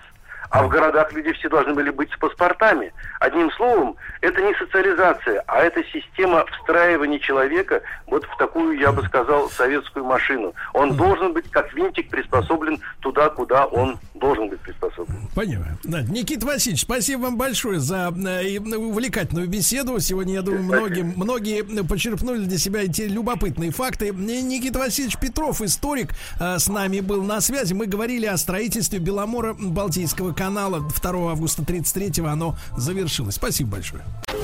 Э, Судя по всему, это были приступы тревоги. Что? Страха, синдром паники. Могу прописать успокоительное. Эй, взгляни на меня. Я что, на паникюра похож? Ну, так. Я так похож сразу. на паникюра? Стыдиться вам нечего. Любой невропат... Тебя что, выперли с ветеринарных курсов? У меня был инфаркт. Кардиограмма не подтверждает. Мужчина. Руководство по эксплуатации. Да, товарищи, э, сегодня среда, значит, э, на связи с нашей студией Анатолий Яковлевич Добин. Анатолий, вы здесь? Я здесь, я с вами. Прекрасно, прекрасно. Замечательный наш розовощекий карапуз. По нему уже соскучились зрители. Кошмар. Зрители нашего э, специального видеопроекта ждем возвращения из отпуска Владика, э, чтобы записать очередную серию, которую мы готовим по запросам общественности. Да? Да, Ну, а- определенно. Ну а наша, так сказать, радиовстреча, естественно, посвящена э, докладу непосредственно нашего межгалактического профессора. И сегодняшний... он же развощекий карапуз, я правильно понимаю? Да, да, да. Развощекий профессор, да. Кстати, а, Анатолий Яковлевич, а можно воспользоваться служебным положением? Мы сегодня обсуждали в теме дня, вы тогда еще спали, конечно, крепким алкогольным сном. А, Вот, а мы обсуждали тему, как э, в Казани на одной из э, парковок рядом с, сказать, торговым центром выделили более широкие и при этом розовые парковочные места для, так сказать, женщин отдельно, да? Вот Так. а, с точки зрения сексизма в социальном пространстве, да, когда люди получают некие преимущества, из, исходя просто из принадлежности к одному из каких-то, м, ну, в частности, из двух, все-таки, мне кажется, полов, да? Э, С точки зрения, с точки зрения психологии, как вы думаете, насколько вот общество может болезненно воспринимать попытки, ну, вот какого-то разделения, да, выделения одному полу преимуществ по сравнению с другим? Ну, мне кажется, сам этот дискурс уже, уже как-то навяз в зубах, уже даже, мне кажется, это невозможно всерьез обсуждать. Это настолько, это, это ересь настолько пронизывает все, вот эти бесконечные споры о том, что унижает, что не унижает, что унижает женщину, что не унижает, что мужчину. Вот, мне кажется, что в принципе, в принципе, сам этот разговор уже, ну, уже стал скучным в целом. Я ну, так вам, смотрю. вам да, потому что Да постоянно он приходится всем, уже работать с всем, уже всем скучно, мне кажется, от этого. А, да, и, но просто некоторые не унимаются и все время ведут какие-то странные... Ну, мы, мы об этом с вами говорили в, нашей, в нашем видео, помните, да, о том, что а, у этого, конечно, у этого дискурса а, есть определенные причины. Да, но тем не менее, тем не менее, в общем, все это, все это есть вещи гораздо более интересные, чем выяснять, а, значит, э, э, чем выяснять, что унижает женщину, а что не унижает, или что унижает мужчину. Вот в этом мире есть вещи несопоставимо более интересные. Конечно, и это деньги, я понимаю. Значит, ну, но, Анатолий Яковлевич, сегодня у нас с вами тема заявлена как материнская забота, да? Мы продолжаем наш разговор. Да, да, да. Поскольку мы не можем перейти к теме любовь, мы продолжаем разговор о матери. Что тоже в определенном смысле разговор про любовь. В определенном. То есть, в принципе, материнство для вас не заключается в одной лишь любви. Нет, конечно, ну что вы. Там есть и любовь, и ненависть, как и во всех отношениях. Безо всякого сомнения. Вот, э, Дети могут вызывать очень сильное раздражение у матери. Это тоже нормально, потому что невозможно целиком посвящать себя и всю свою жизнь а, требованиям одного существа. Это всегда вызывает ненависть. А, я не, не говорю, что это, что это плохо, это нормально, потому что ненависть, как и любовь, она присутствует во всех отношениях. Вот, и мы об этом, надеюсь, поговорим дальше. Но сейчас давайте, значит, мы продолжаем наш разговор про мать Да. младенца, про те фундаментальные отношения, которые, в которых закладываются основы, самые основы личности каждого из нас. И последствия этих отношений оказывают влияние на всю нашу будущую жизнь. В прошлый раз, а, если вы помните, мы говорили о том, что у матери нет необходимости быть идеальной. Это даже вредно. Важно быть достаточно хорошей матерью. Good enough mother. Термин, который ввел английский педиатр и психоаналитик Дональд Винникот.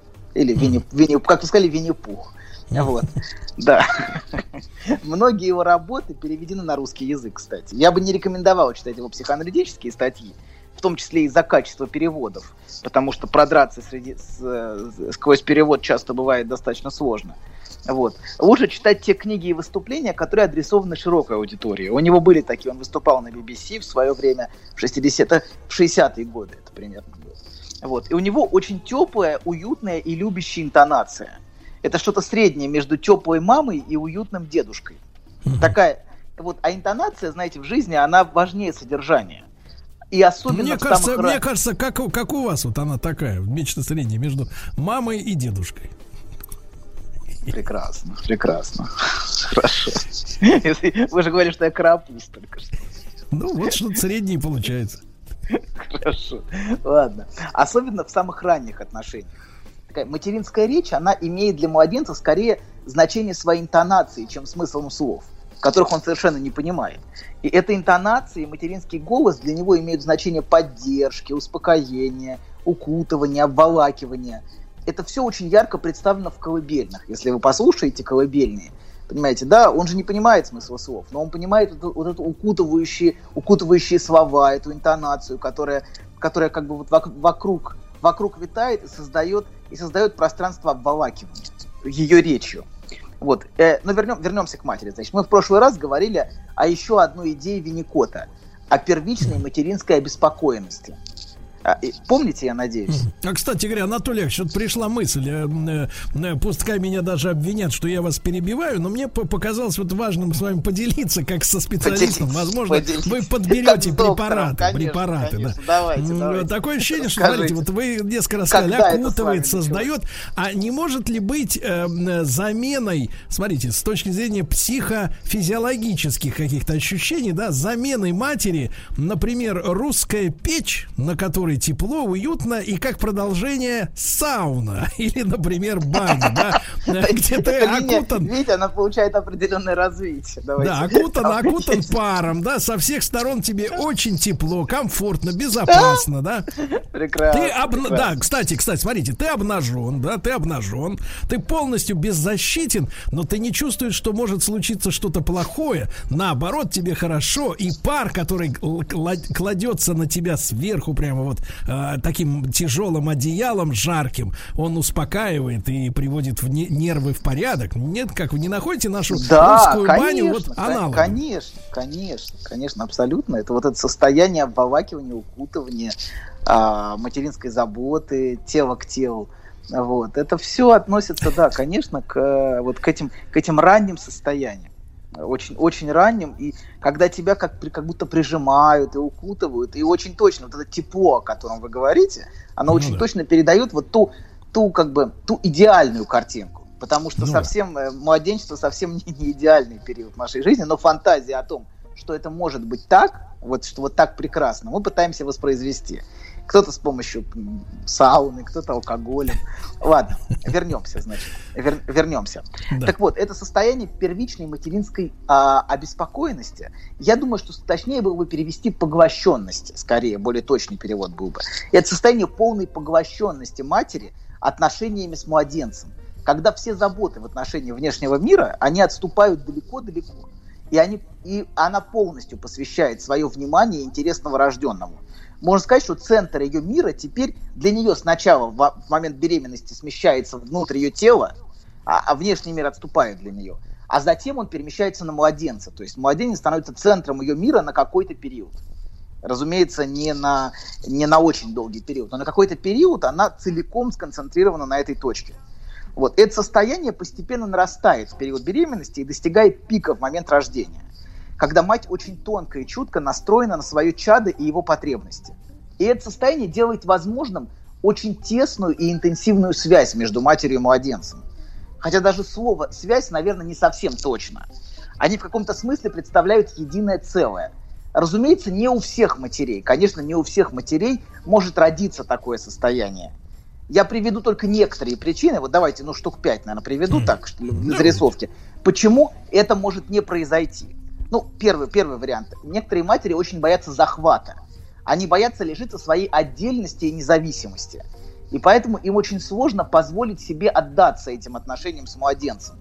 Вот это ощущается как захват. Например, многие бизн- бизнес-вумен, вот такие фаллические женщины, им очень сложно а, как бы отдать себя. Это очень женская, это очень женская вещь. Вот, это, вот эта отдача, вот така, такого рода. Да, или второй вариант, например, если мать чувствует сильную бессознательную тревогу в отношении себя и своего тела.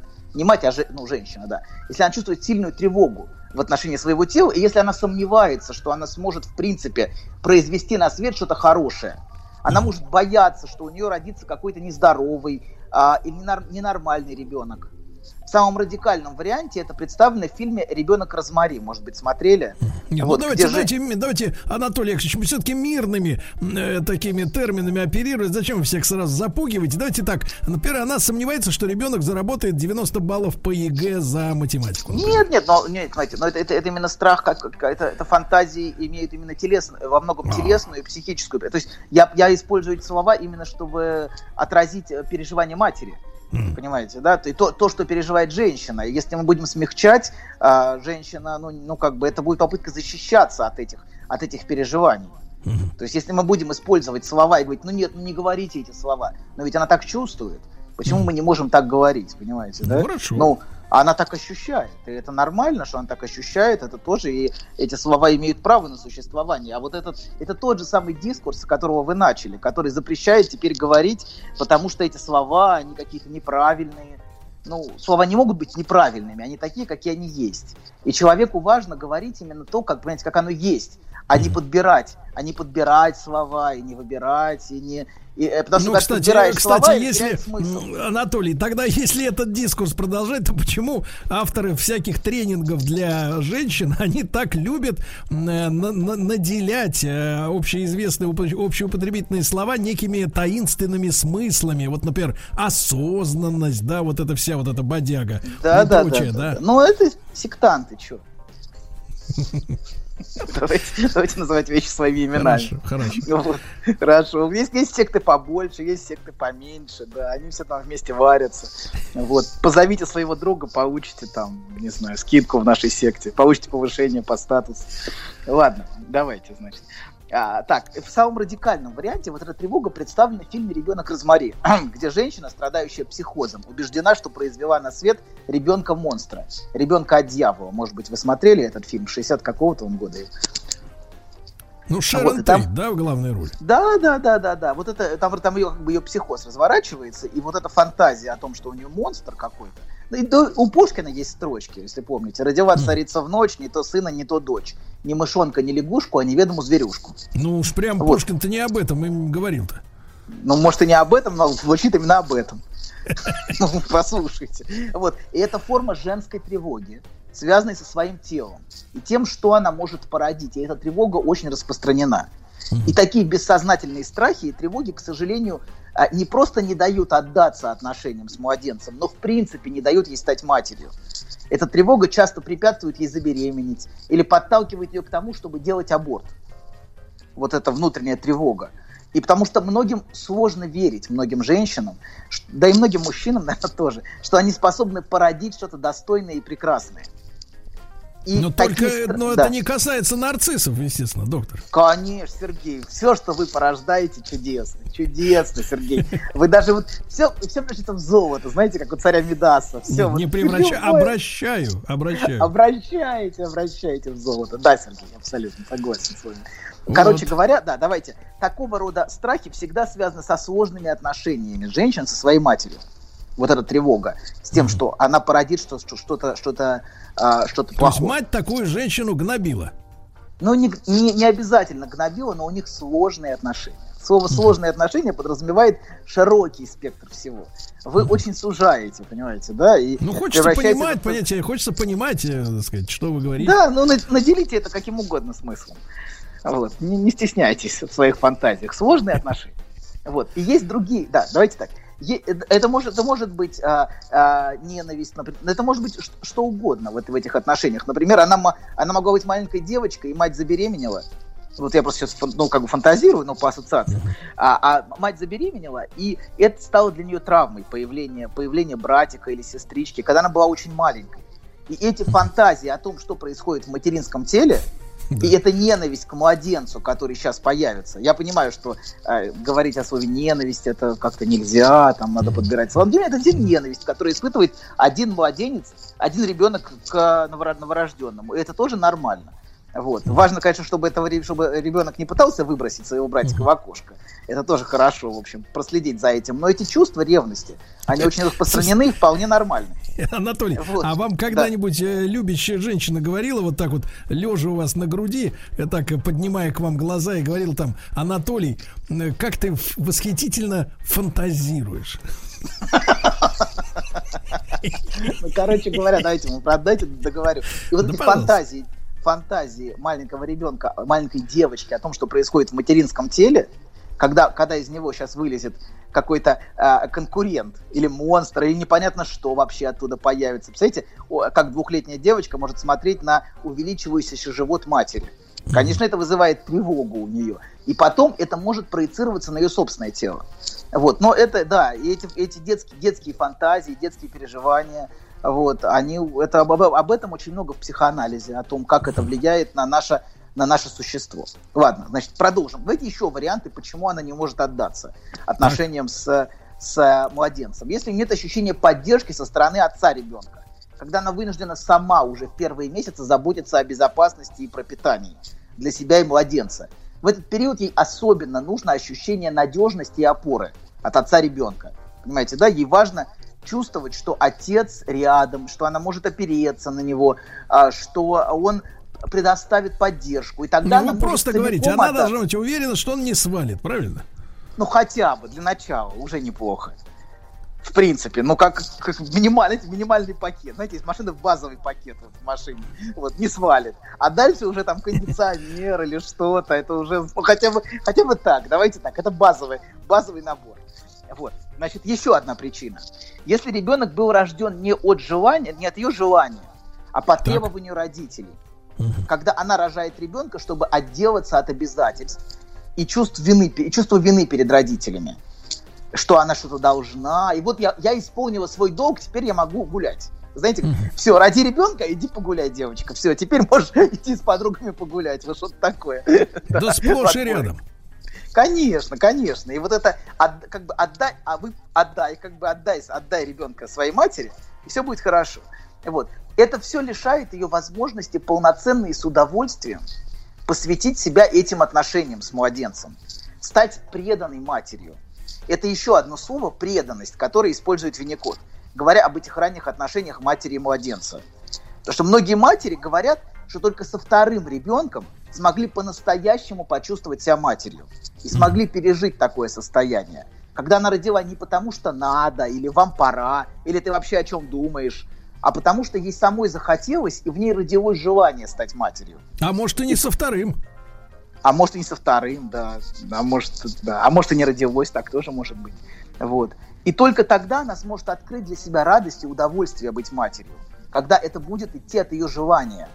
И она не будет чувствовать смесь невыносимой ноши, обязательства, гнева, вины и желания сбежать. Вот. Это все, это все будет, если она будет это делать по требованию, а не потому, что она этого хочет. Но, несмотря на все препятствия, такое состояние поглощенности и преданности появляется у большинства матерей. Ну, я, я надеюсь, что так. я надеюсь, Нет, ну, что а вам появляется. с другой стороны, какое дело? Вы-то... Ну как? Это, это хорошо, когда, когда все счастливы. И а, плохо, когда все несчастны. Конечно. Хорошо, хорошо. К сожалению, многие врачи считают, что лучше, чем матери, они знают, как надо обращаться с младенцами. И mm рассматривают матерей если не как препятствие, то как тех, кого надо контролировать на каждом шагу. Надо каждый шаг вот смотреть за ней, а то мало ли что она сделает. А то мало ли как она навредит ребенку. И такой подход мешает матерям доверять собственным ощущениям. Это сеет в ней постоянные сомнения и тревогу. А правильно ли я делаю? А не навредила ли я своему ребенку, значит, а все ли я делаю хорошо, может быть, я, может быть, я что-то сделала не так. Очень многие матери, они, вот я слышу это, они обеспокоены, обеспокоены такими, такими вот э, переживаниями. Особенно, когда она, у нее первый ребенок, она еще не знает, что mm-hmm. это, и она ищет, ищет эксперта, понимаете? Она пытается найти кого-то, кому она может доверять, кто ей скажет. А, хотя на самом деле, конечно, главный эксперт это она сама, она, может быть, этого не знает, но она сама является главным экспертом. Угу. Очень важно, и очень важно ее поддержать в этот момент и помочь ей довериться своим ощущениям. Анатолий Яковлевич, да. да, мы должны сейчас помочь, э, вот вы же гуманист, правильно, помочь нашему тюменскому слушателю. Он волнуется, что доктор сегодня не прихлебывает во время эфира. Дорогие друзья, как раз за время новостей, новостей спорта доктор как следует прихлебнет, и мы вернемся. Все, Анатолий Дубин с нами. Расскажите про свой сон. Я сплю крепким сном. Слышу плач младенца. Иду к холодильнику, чтобы достать молока. Несу ребенку молоко. А оно черное, Бен. Скажи, что это значит? Только без грязи про мою мамашу. Мужчина. Руководство по эксплуатации. Ну что же, Анатолий Яковлевич Довин продолжает сегодняшнюю как раз молоко, черное, Лекцию, да, про молоко, про молоко, про материнскую заботу и про то, как сложно нам с тобой, Анатолий, стать матерью. Да. Вообще невозможно, да, я бы сказал. Вот, значит, а, да, мы остановились на том, что на самом деле именно она и является главным экспертом. А, что ей, ей важно ее поддержать в этот момент. В этот момент, когда у нее появилось это чудо, в отношении которого она встревожена, э, беспокоена, и важно по помочь ей довериться своим ощущениям. И это намного важнее, чем любые знания по младенцам всех самых умных экспертов мира. Важно помочь ей прислушаться к ее ребенку, а не лезть со своими советами и рекомендациями. Особенно это любят делать тревожные бабушки – ты не так его кормишь, ты не так его держишь, ты вообще все делаешь не так. Как бы говоря, я буду для младенца лучшей матерью, чем ты. Я лучше справлюсь с этим, как бы отстраняя мать и в каком-то смысле воруя этого младенца, когда она перехватывает инициативу и говорит, что делать. И очень мешало установлению первичного контакта, кстати, а, между матерью и младенцем практика многих медицинских учреждений, где ребенка не оставляли с матерью, а уносили после родов и переносили этот спеленутый предмет только на кормление и под присмотром медсестры. Этот контролирующий взгляд очень мешает контакту матери и новорожденного. И, разумеется, какие-то действия матери будут не идеальными с точки зрения ну, медсестры или, может быть, даже бабушки а, или эксперта, который, может быть, даже сделал это лучше, поскольку он это видел тысячу раз уже и много-много пересмотрел. Но важно, ей, но важно помнить любому эксперту или бабушке, что не она является матерью этого ребенка. И что важно поддержать именно, именно мать в ее действиях и верить в нее. И это действительно очень важно. И дать ей понять, что она хорошая мать. Потому что в этот период она наполнена сомнениями в этом. Она очень сомневается в том, а может быть я плохая мать, может быть я все делаю не так, может быть что-то вот что-то очень важно ее поддержать и дать ей опору в том, чтобы она, чтобы, чтобы она могла расслабиться. И в этом, кстати, вот определенном смысле отцовская функция. А, помочь, ей, помочь ей почувствовать опору вовне и а, отдаться этим отношениям на какое-то время. Разумеется, не до, не до а, старости. Не то, что, значит, все, теперь, теперь, теперь, значит, отдавай деньги, корми нас, э, и все, и свободен, и гуляй. Но тоже так, то есть это определенный период должен быть, конечно, потому что отцов тоже можно понять, вот, что они не хотят быть выброшенными на обочину, потому что многие матери, они рожают ребенка, и все, и мужчина больше не нужен. Дело не только в том, что он свалит, а в том, что он, в принципе, уже не нужен в этой семье часто. Вот, ну ладно, значит, а, короче говоря, вот эти постоянные вмешательства не дают произойти тому, что можно назвать первой встречей. А, первой встречей между младенцем и матерью. Им обоим требуется почувствовать друг друга, побыть друг с другом. Это в чем-то сравнимо с любовной встречей. Я думаю, самое точное слово, которое, вот, которым можно это определить, это узнавание. Им необходимо узнать друг друга. И именно в этих первых контактах рождается доверие. Не только доверие младенца к матери, но и матери к младенцу а, чтобы не чувствовать тревогу и беспокойство, а вот прислушаться к его сигналам, которые он шлет, к тем знакам, которые он подает матери.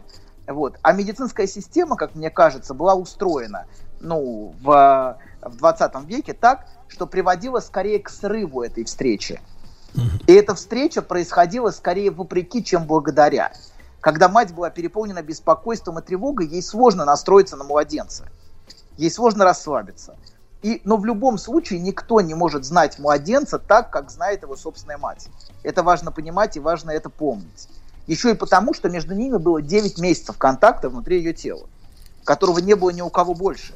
И, кстати, многие исследования показывают, что плод настраивается на материнское состояние. Слушайте, Анатолий и, Яковлевич, да. а вот если вот э, иногда вижу в фильмах там каких-то, что папаша, он как бы подходит к пузику, начинает разговаривать, чешет. Э, ну, вот это, это помогает. Помогает папаше-то самому наладить контакт. Конечно, с материнским телом. Конечно, конечно, сто процентов. Вот, сто процентов. Безо всякого сомнения. А вы плут. Хорошо. Подходит, гладит по пузику, да. Ладно, значит, короче говоря, а важно снизить беспокойство матери и заверить мать, что с младенцем все хорошо, что ее беспокойство и тревоги, они являются излишними, что его здоровью ничего не угрожает, ну, если действительно не угрожает, а в большинстве случаев не угрожает, конечно, и что она может расслабиться и отдаться этим первым контактам, которые заложат базу их дальнейших отношений. И некоторые матери слишком сильно волнуются, все ли в порядке с их младенцем. Например, прислушиваются к дыханию, а некоторые даже будут его, чтобы убедиться, что он жив. То есть фактически они ждут от младенца, что он их успокоит. Mm-hmm. Что он как бы подтвердит, что с ним все в порядке, что он жив. И это может стать началом, кстати, вот мы говорили про формирование ложного я у ребенка, где он должен подстраиваться под тревожное окружение, а не окружение под него. Потому что в первый, конечно, период жизни окружение должно подстраиваться. И мать, кстати, об этом говорит Винникут, он называет это еще а, окружением, environment, вот, а, которое а, то есть мать это, мать это не просто, как бы не просто человек, это для младенца среда. Вот слово среда, наверное, будет более точным. А, из которой он берет все, что ему нужно. Забота, любовь, внимание. Конечно, конечно, в определенном смысле он отбрасывает ее потом как апельсиновую шкурку. И это тоже, и это тоже важно. А, потому что младенец относится потребительски, и это важно принимать, конечно. Что нужно, чтобы мать появлялась, она очень нужна, и нужно, чтобы она исчезала, когда она не нужна. Вот. Но То мы есть все, это такое все... конструирование виртуальной реальности такой, локальной, локальная да, сеть. Да, конечно, конечно, абсолютно, очень точно. И для ребенка очень важно, чтобы его виртуальную реальность мать поддерживала. Да. И э, да, а если ребенок вынужден подстраиваться под мать, под ее тревогу, например, то это дает формирование, начало формирования ложному я. Вот. И очень важно, чтобы мать была спокойна. Это самое важное.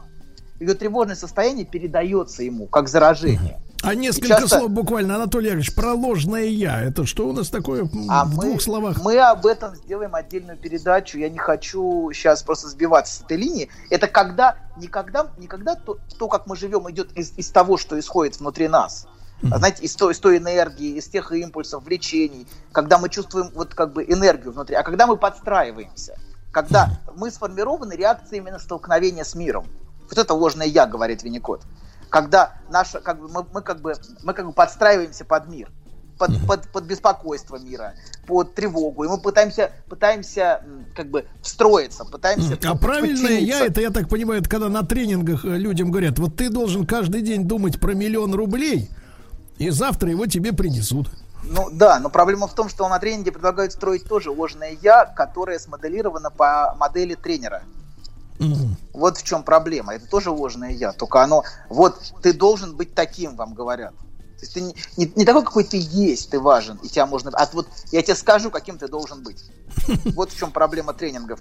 Да, я тебе скажу, ты должен делать, как ты хочешь. Но вот я тебе скажу, а вот ты сейчас сделал не так, как ты хочешь. Я же вижу. То есть, понимаете, да, в этом есть немножко сводящая с ума коммуникация. Но неважно, не будем в это углубляться. Мы хорошо относимся к тренерам и тренингам и поддерживаем всячески их практику. И не дай бог услышать ну, хоть какую-то нотку осуждения тренингов. Не подумайте. Вот. Да. Значит, но продолжаем. А, Мы, мы остановились на том, что очень важно, чтобы мать была жизнелюбива, а не депрессивна. И чтобы она была способна получать удовольствие от первых контактов с младенцем. И никакие правила и рекомендации из книг не заменят материнской способности узнавать и переживать потребности ребенка. Способность, которая позволяет ей почти идеально на первых порах подстраиваться под младенца и подстраиваться под его, а, под его а, потребности. И в особенности это проявляется в ситуации кормления. Да давайте поговорим немножко о кормлении. Давайте. Хотя это, конечно, забавно. Мужчины сидят и говорят о кормлении. Ну ладно, давайте. Ну, извини меня, дело уже к обеду. Согласен, согласен, пора кушать. Хорошо. В прошлый раз мы немножко поговорили об одной из самых прекрасных вещей, которые существуют в этом мире, которые именуются грудью, если помните. Вот. Мне Да. кажется, это, да, это, это чудо, это чудо из чудес. И вы спрашивали, а как быть с, с тем, кто никогда не имел опыта кормления грудью? Помните, Люди спросили? спрашивали вот про бутылочку, про, да. Бутылочку. Сейчас мы поговорим про бутылочку. Бутылочка это очень важно. Очень важно. Так вот, по крайней мере, в младенчестве они не имели опыта и материнской грудью кормления. Вот если такого опыта не было, мы сейчас об этом поговорим. Важно понимать, что кормление это не просто, когда младенцу засовывают в рот грудь, когда он голоден. Это вот не просто когда пихают. Кормление это та атмосфера, тот контакт, который создается в эти моменты между матерью и младенцем. Ну, вы знаете, можно перекусить по дороге, быстро запихнув что-то, а можно прийти в хороший ресторан с хорошей атмосферой. Вот мы сейчас будем говорить о, о ресторане с хорошим алкоголем, понимаете, чтобы все было как надо. И, возможно, лучше, когда это грудь, да, определенно, определенно лучше, когда это грудь. Но я думаю, что бутылка, бутылочка, если она дается с любовью и нежностью, может заменить грудь. Если она дается, конечно, хорошо, когда это грудь. Очень важно, очень важно, и это очень ценно. Вот, но Скажите, бутылочку- пожалуйста, а вот, да. вот вы, вы даже сегодня не удержались, упомянули, что в хорошем ресторане с вином. А вот таким, как вы, может быть, как бы вот на таком метафизическом уровне как раз бутылочка-то уже в зрелом возрасте и заменяет грудь. Конечно, сто процентов. Не таком, как я, а таком, как вы. Не надо. Тут мы узнаем себя в другом. Знаете, вот это Мгм. Ну, удивительная хорошо, способность человеческого бытия. Да, узнать, узнать карапуза в другом. Ладно, да. Так вот, а, короче говоря, а, очень важно, важно, что она не просто кормит, ма- мать не просто кормит молоком. То есть важно, что, она, что эта бутылочка дается с любовью и нежностью. И тогда она в какой-то степени может заменить грудь. Когда эта атмосфера создается. Мать кормит не просто молоком, но это в первую очередь кормление любовью. Это очень важно. Когда мать смотрит на свое чадо с теплом и нежностью, конечно, не всегда это возможно. Дети раздражают, и дети могут выбешивать, безо всякого сомнения. Это тяжело. Это правда, для матери очень непросто быть матерью. Это действительно в какой-то степени подвиг. Вот, и который, который действительно делает очень непросто, и это важно ценить и оценить. Но, тем не менее, а, важно, чтобы это была атмосфера тепла и нежности. А поэтому, конечно, очень важно, чтобы мать создавала спокойную, надежную и расслабленную атмосферу, в которой ей младен, и младенцу спокойно, и в которой они оба чувствуют удовольствие от процесса, а не когда она задергана, замучена, а, и когда ей тревожно и страшно. Как, знаете, вот очень важно, что это не просто, не просто физическое кормление, это не просто как бы питание, это им одновременно эмоциональное кормление, отношения между матерью и ребенком, это и эмоциональное кормление тоже.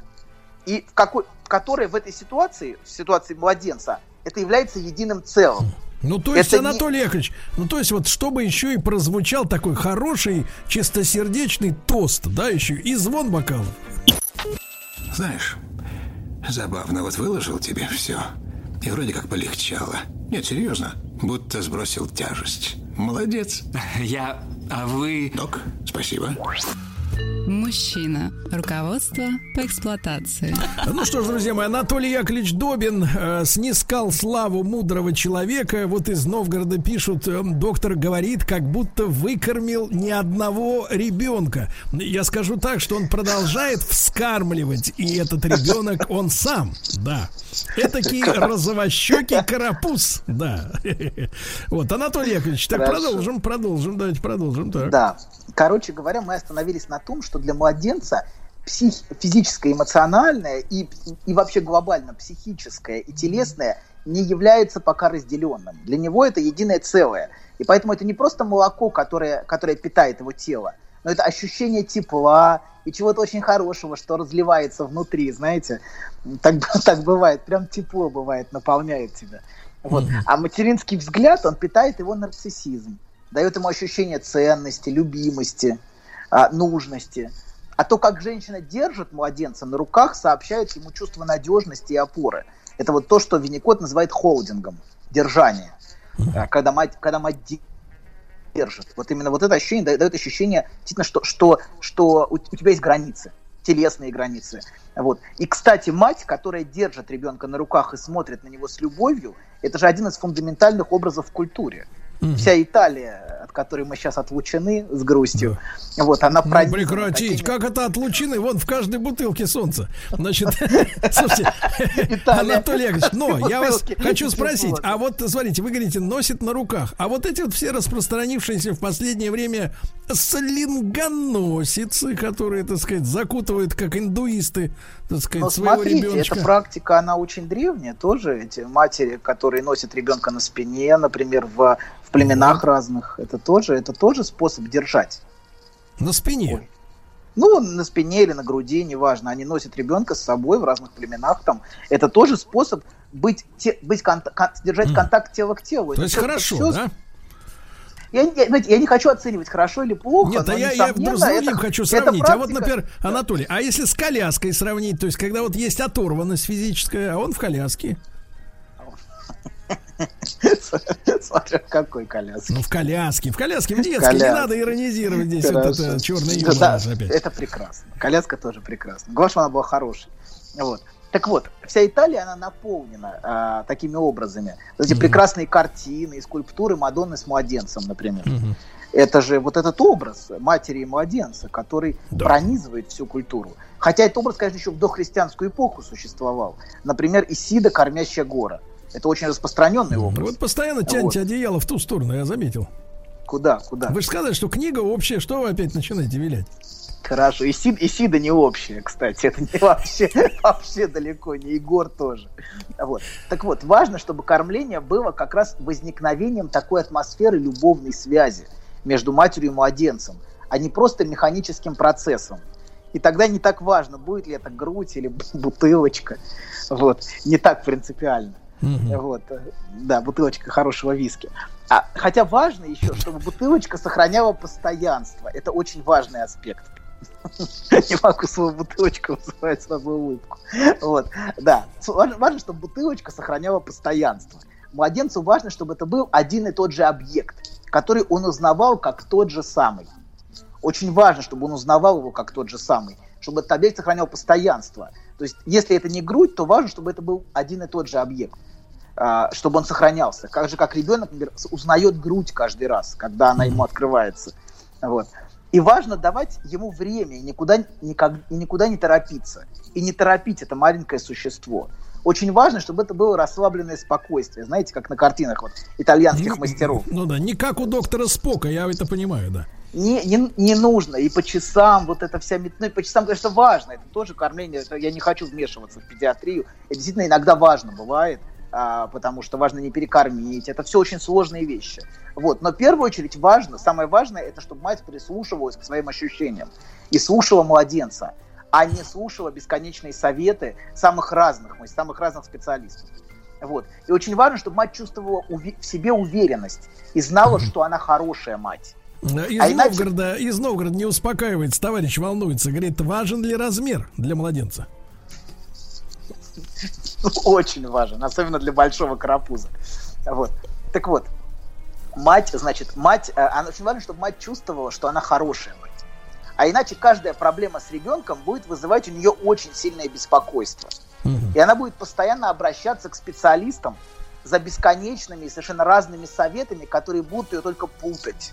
Ну, Они не вам, будут ей давать Анатолий Яковлевич, я вот вам рассказывал случай из жизни, по-моему, рассказывал в одной из программ, а может и нет. Значит, э, э, у девушки была мама, да, вот, с которой я заметил это сразу были достаточно прохладные отношения. Ну, такие, знаешь, дипломатичные. Что, в принципе, обычно можно встретить, может быть, между отцом и ребенком, но ну, вот между мамой и ребенком, конечно, это редко. И оказалось, что в ранние годы жизни девочка очень серьезно заболела, находилась на грани, ну, какая-то вот инфекция, да? И мама настолько сильно волновалась, что после этого дала себе слово отстраниться искусственно от девочки. Вот, То есть, застав- то есть застав- ребенок для нее в каком-то смысле умер. Понимаете, вот ну в чем да, проблема. Вот она эмоционально. отстранилась, отстранилась от нее, и, значит, соответственно, вот дальше к ней относилась Она- уже да, как, ну, дез- девочка и девочка, и ладно. Да, и это огромная травма дезинвестиций, когда мать дезинвестирует ребенка. А Вот, то есть в каком-то смысле, на каком-то уровне этот ребенок умер. На каком-то уровне. Разумеется, не физически, но для матери где-то этот ребенок не пережил. И отношения с матерью, вот эта связь не пережила эту травму. Это, которая, конечно, болезненная для матери, и для ребенка. Короче говоря, давайте мы закончим. У нас две минуты осталось. Важно, чтобы она прислушивалась к самой себе и к ребенку, а не к специалистам. И важно, чтобы она знала, что с этим делом лучше нее никто другой не справится. Что, потому что только она имеет такой уникальный контакт с этим малышом, который не имеет никто другой. И еще важно, чтобы она доверяла своим чувствам Да. и видела в малыше личность, а не объект для физиологического ухода. Что это другой человек, который вступает с ней в отношения. Эти отношения очень глубокие, очень тесные, очень интересные. Это не просто спеленутый предмет, который ей приносят и уносят. Это действительно человек. Вот. Анатолий И- Яковлевич, да. и давайте я вам помогу завершить поэтически. Вы же поэт в душе, правильно? Абсолютно. Давайте скажем, перефразируем все ваши выражения так. Нам сомелье не нужен, мы и сами разберемся, правильно? Отойдите, отойдите, товарищ, вы загораживаете ценники со скидкой. Анатолий Яковлевич, Да, обнимаю. да. Давай, пока. Обнимаю вас. Пока-пока. Еще больше подкастов на радиомаяк.ру.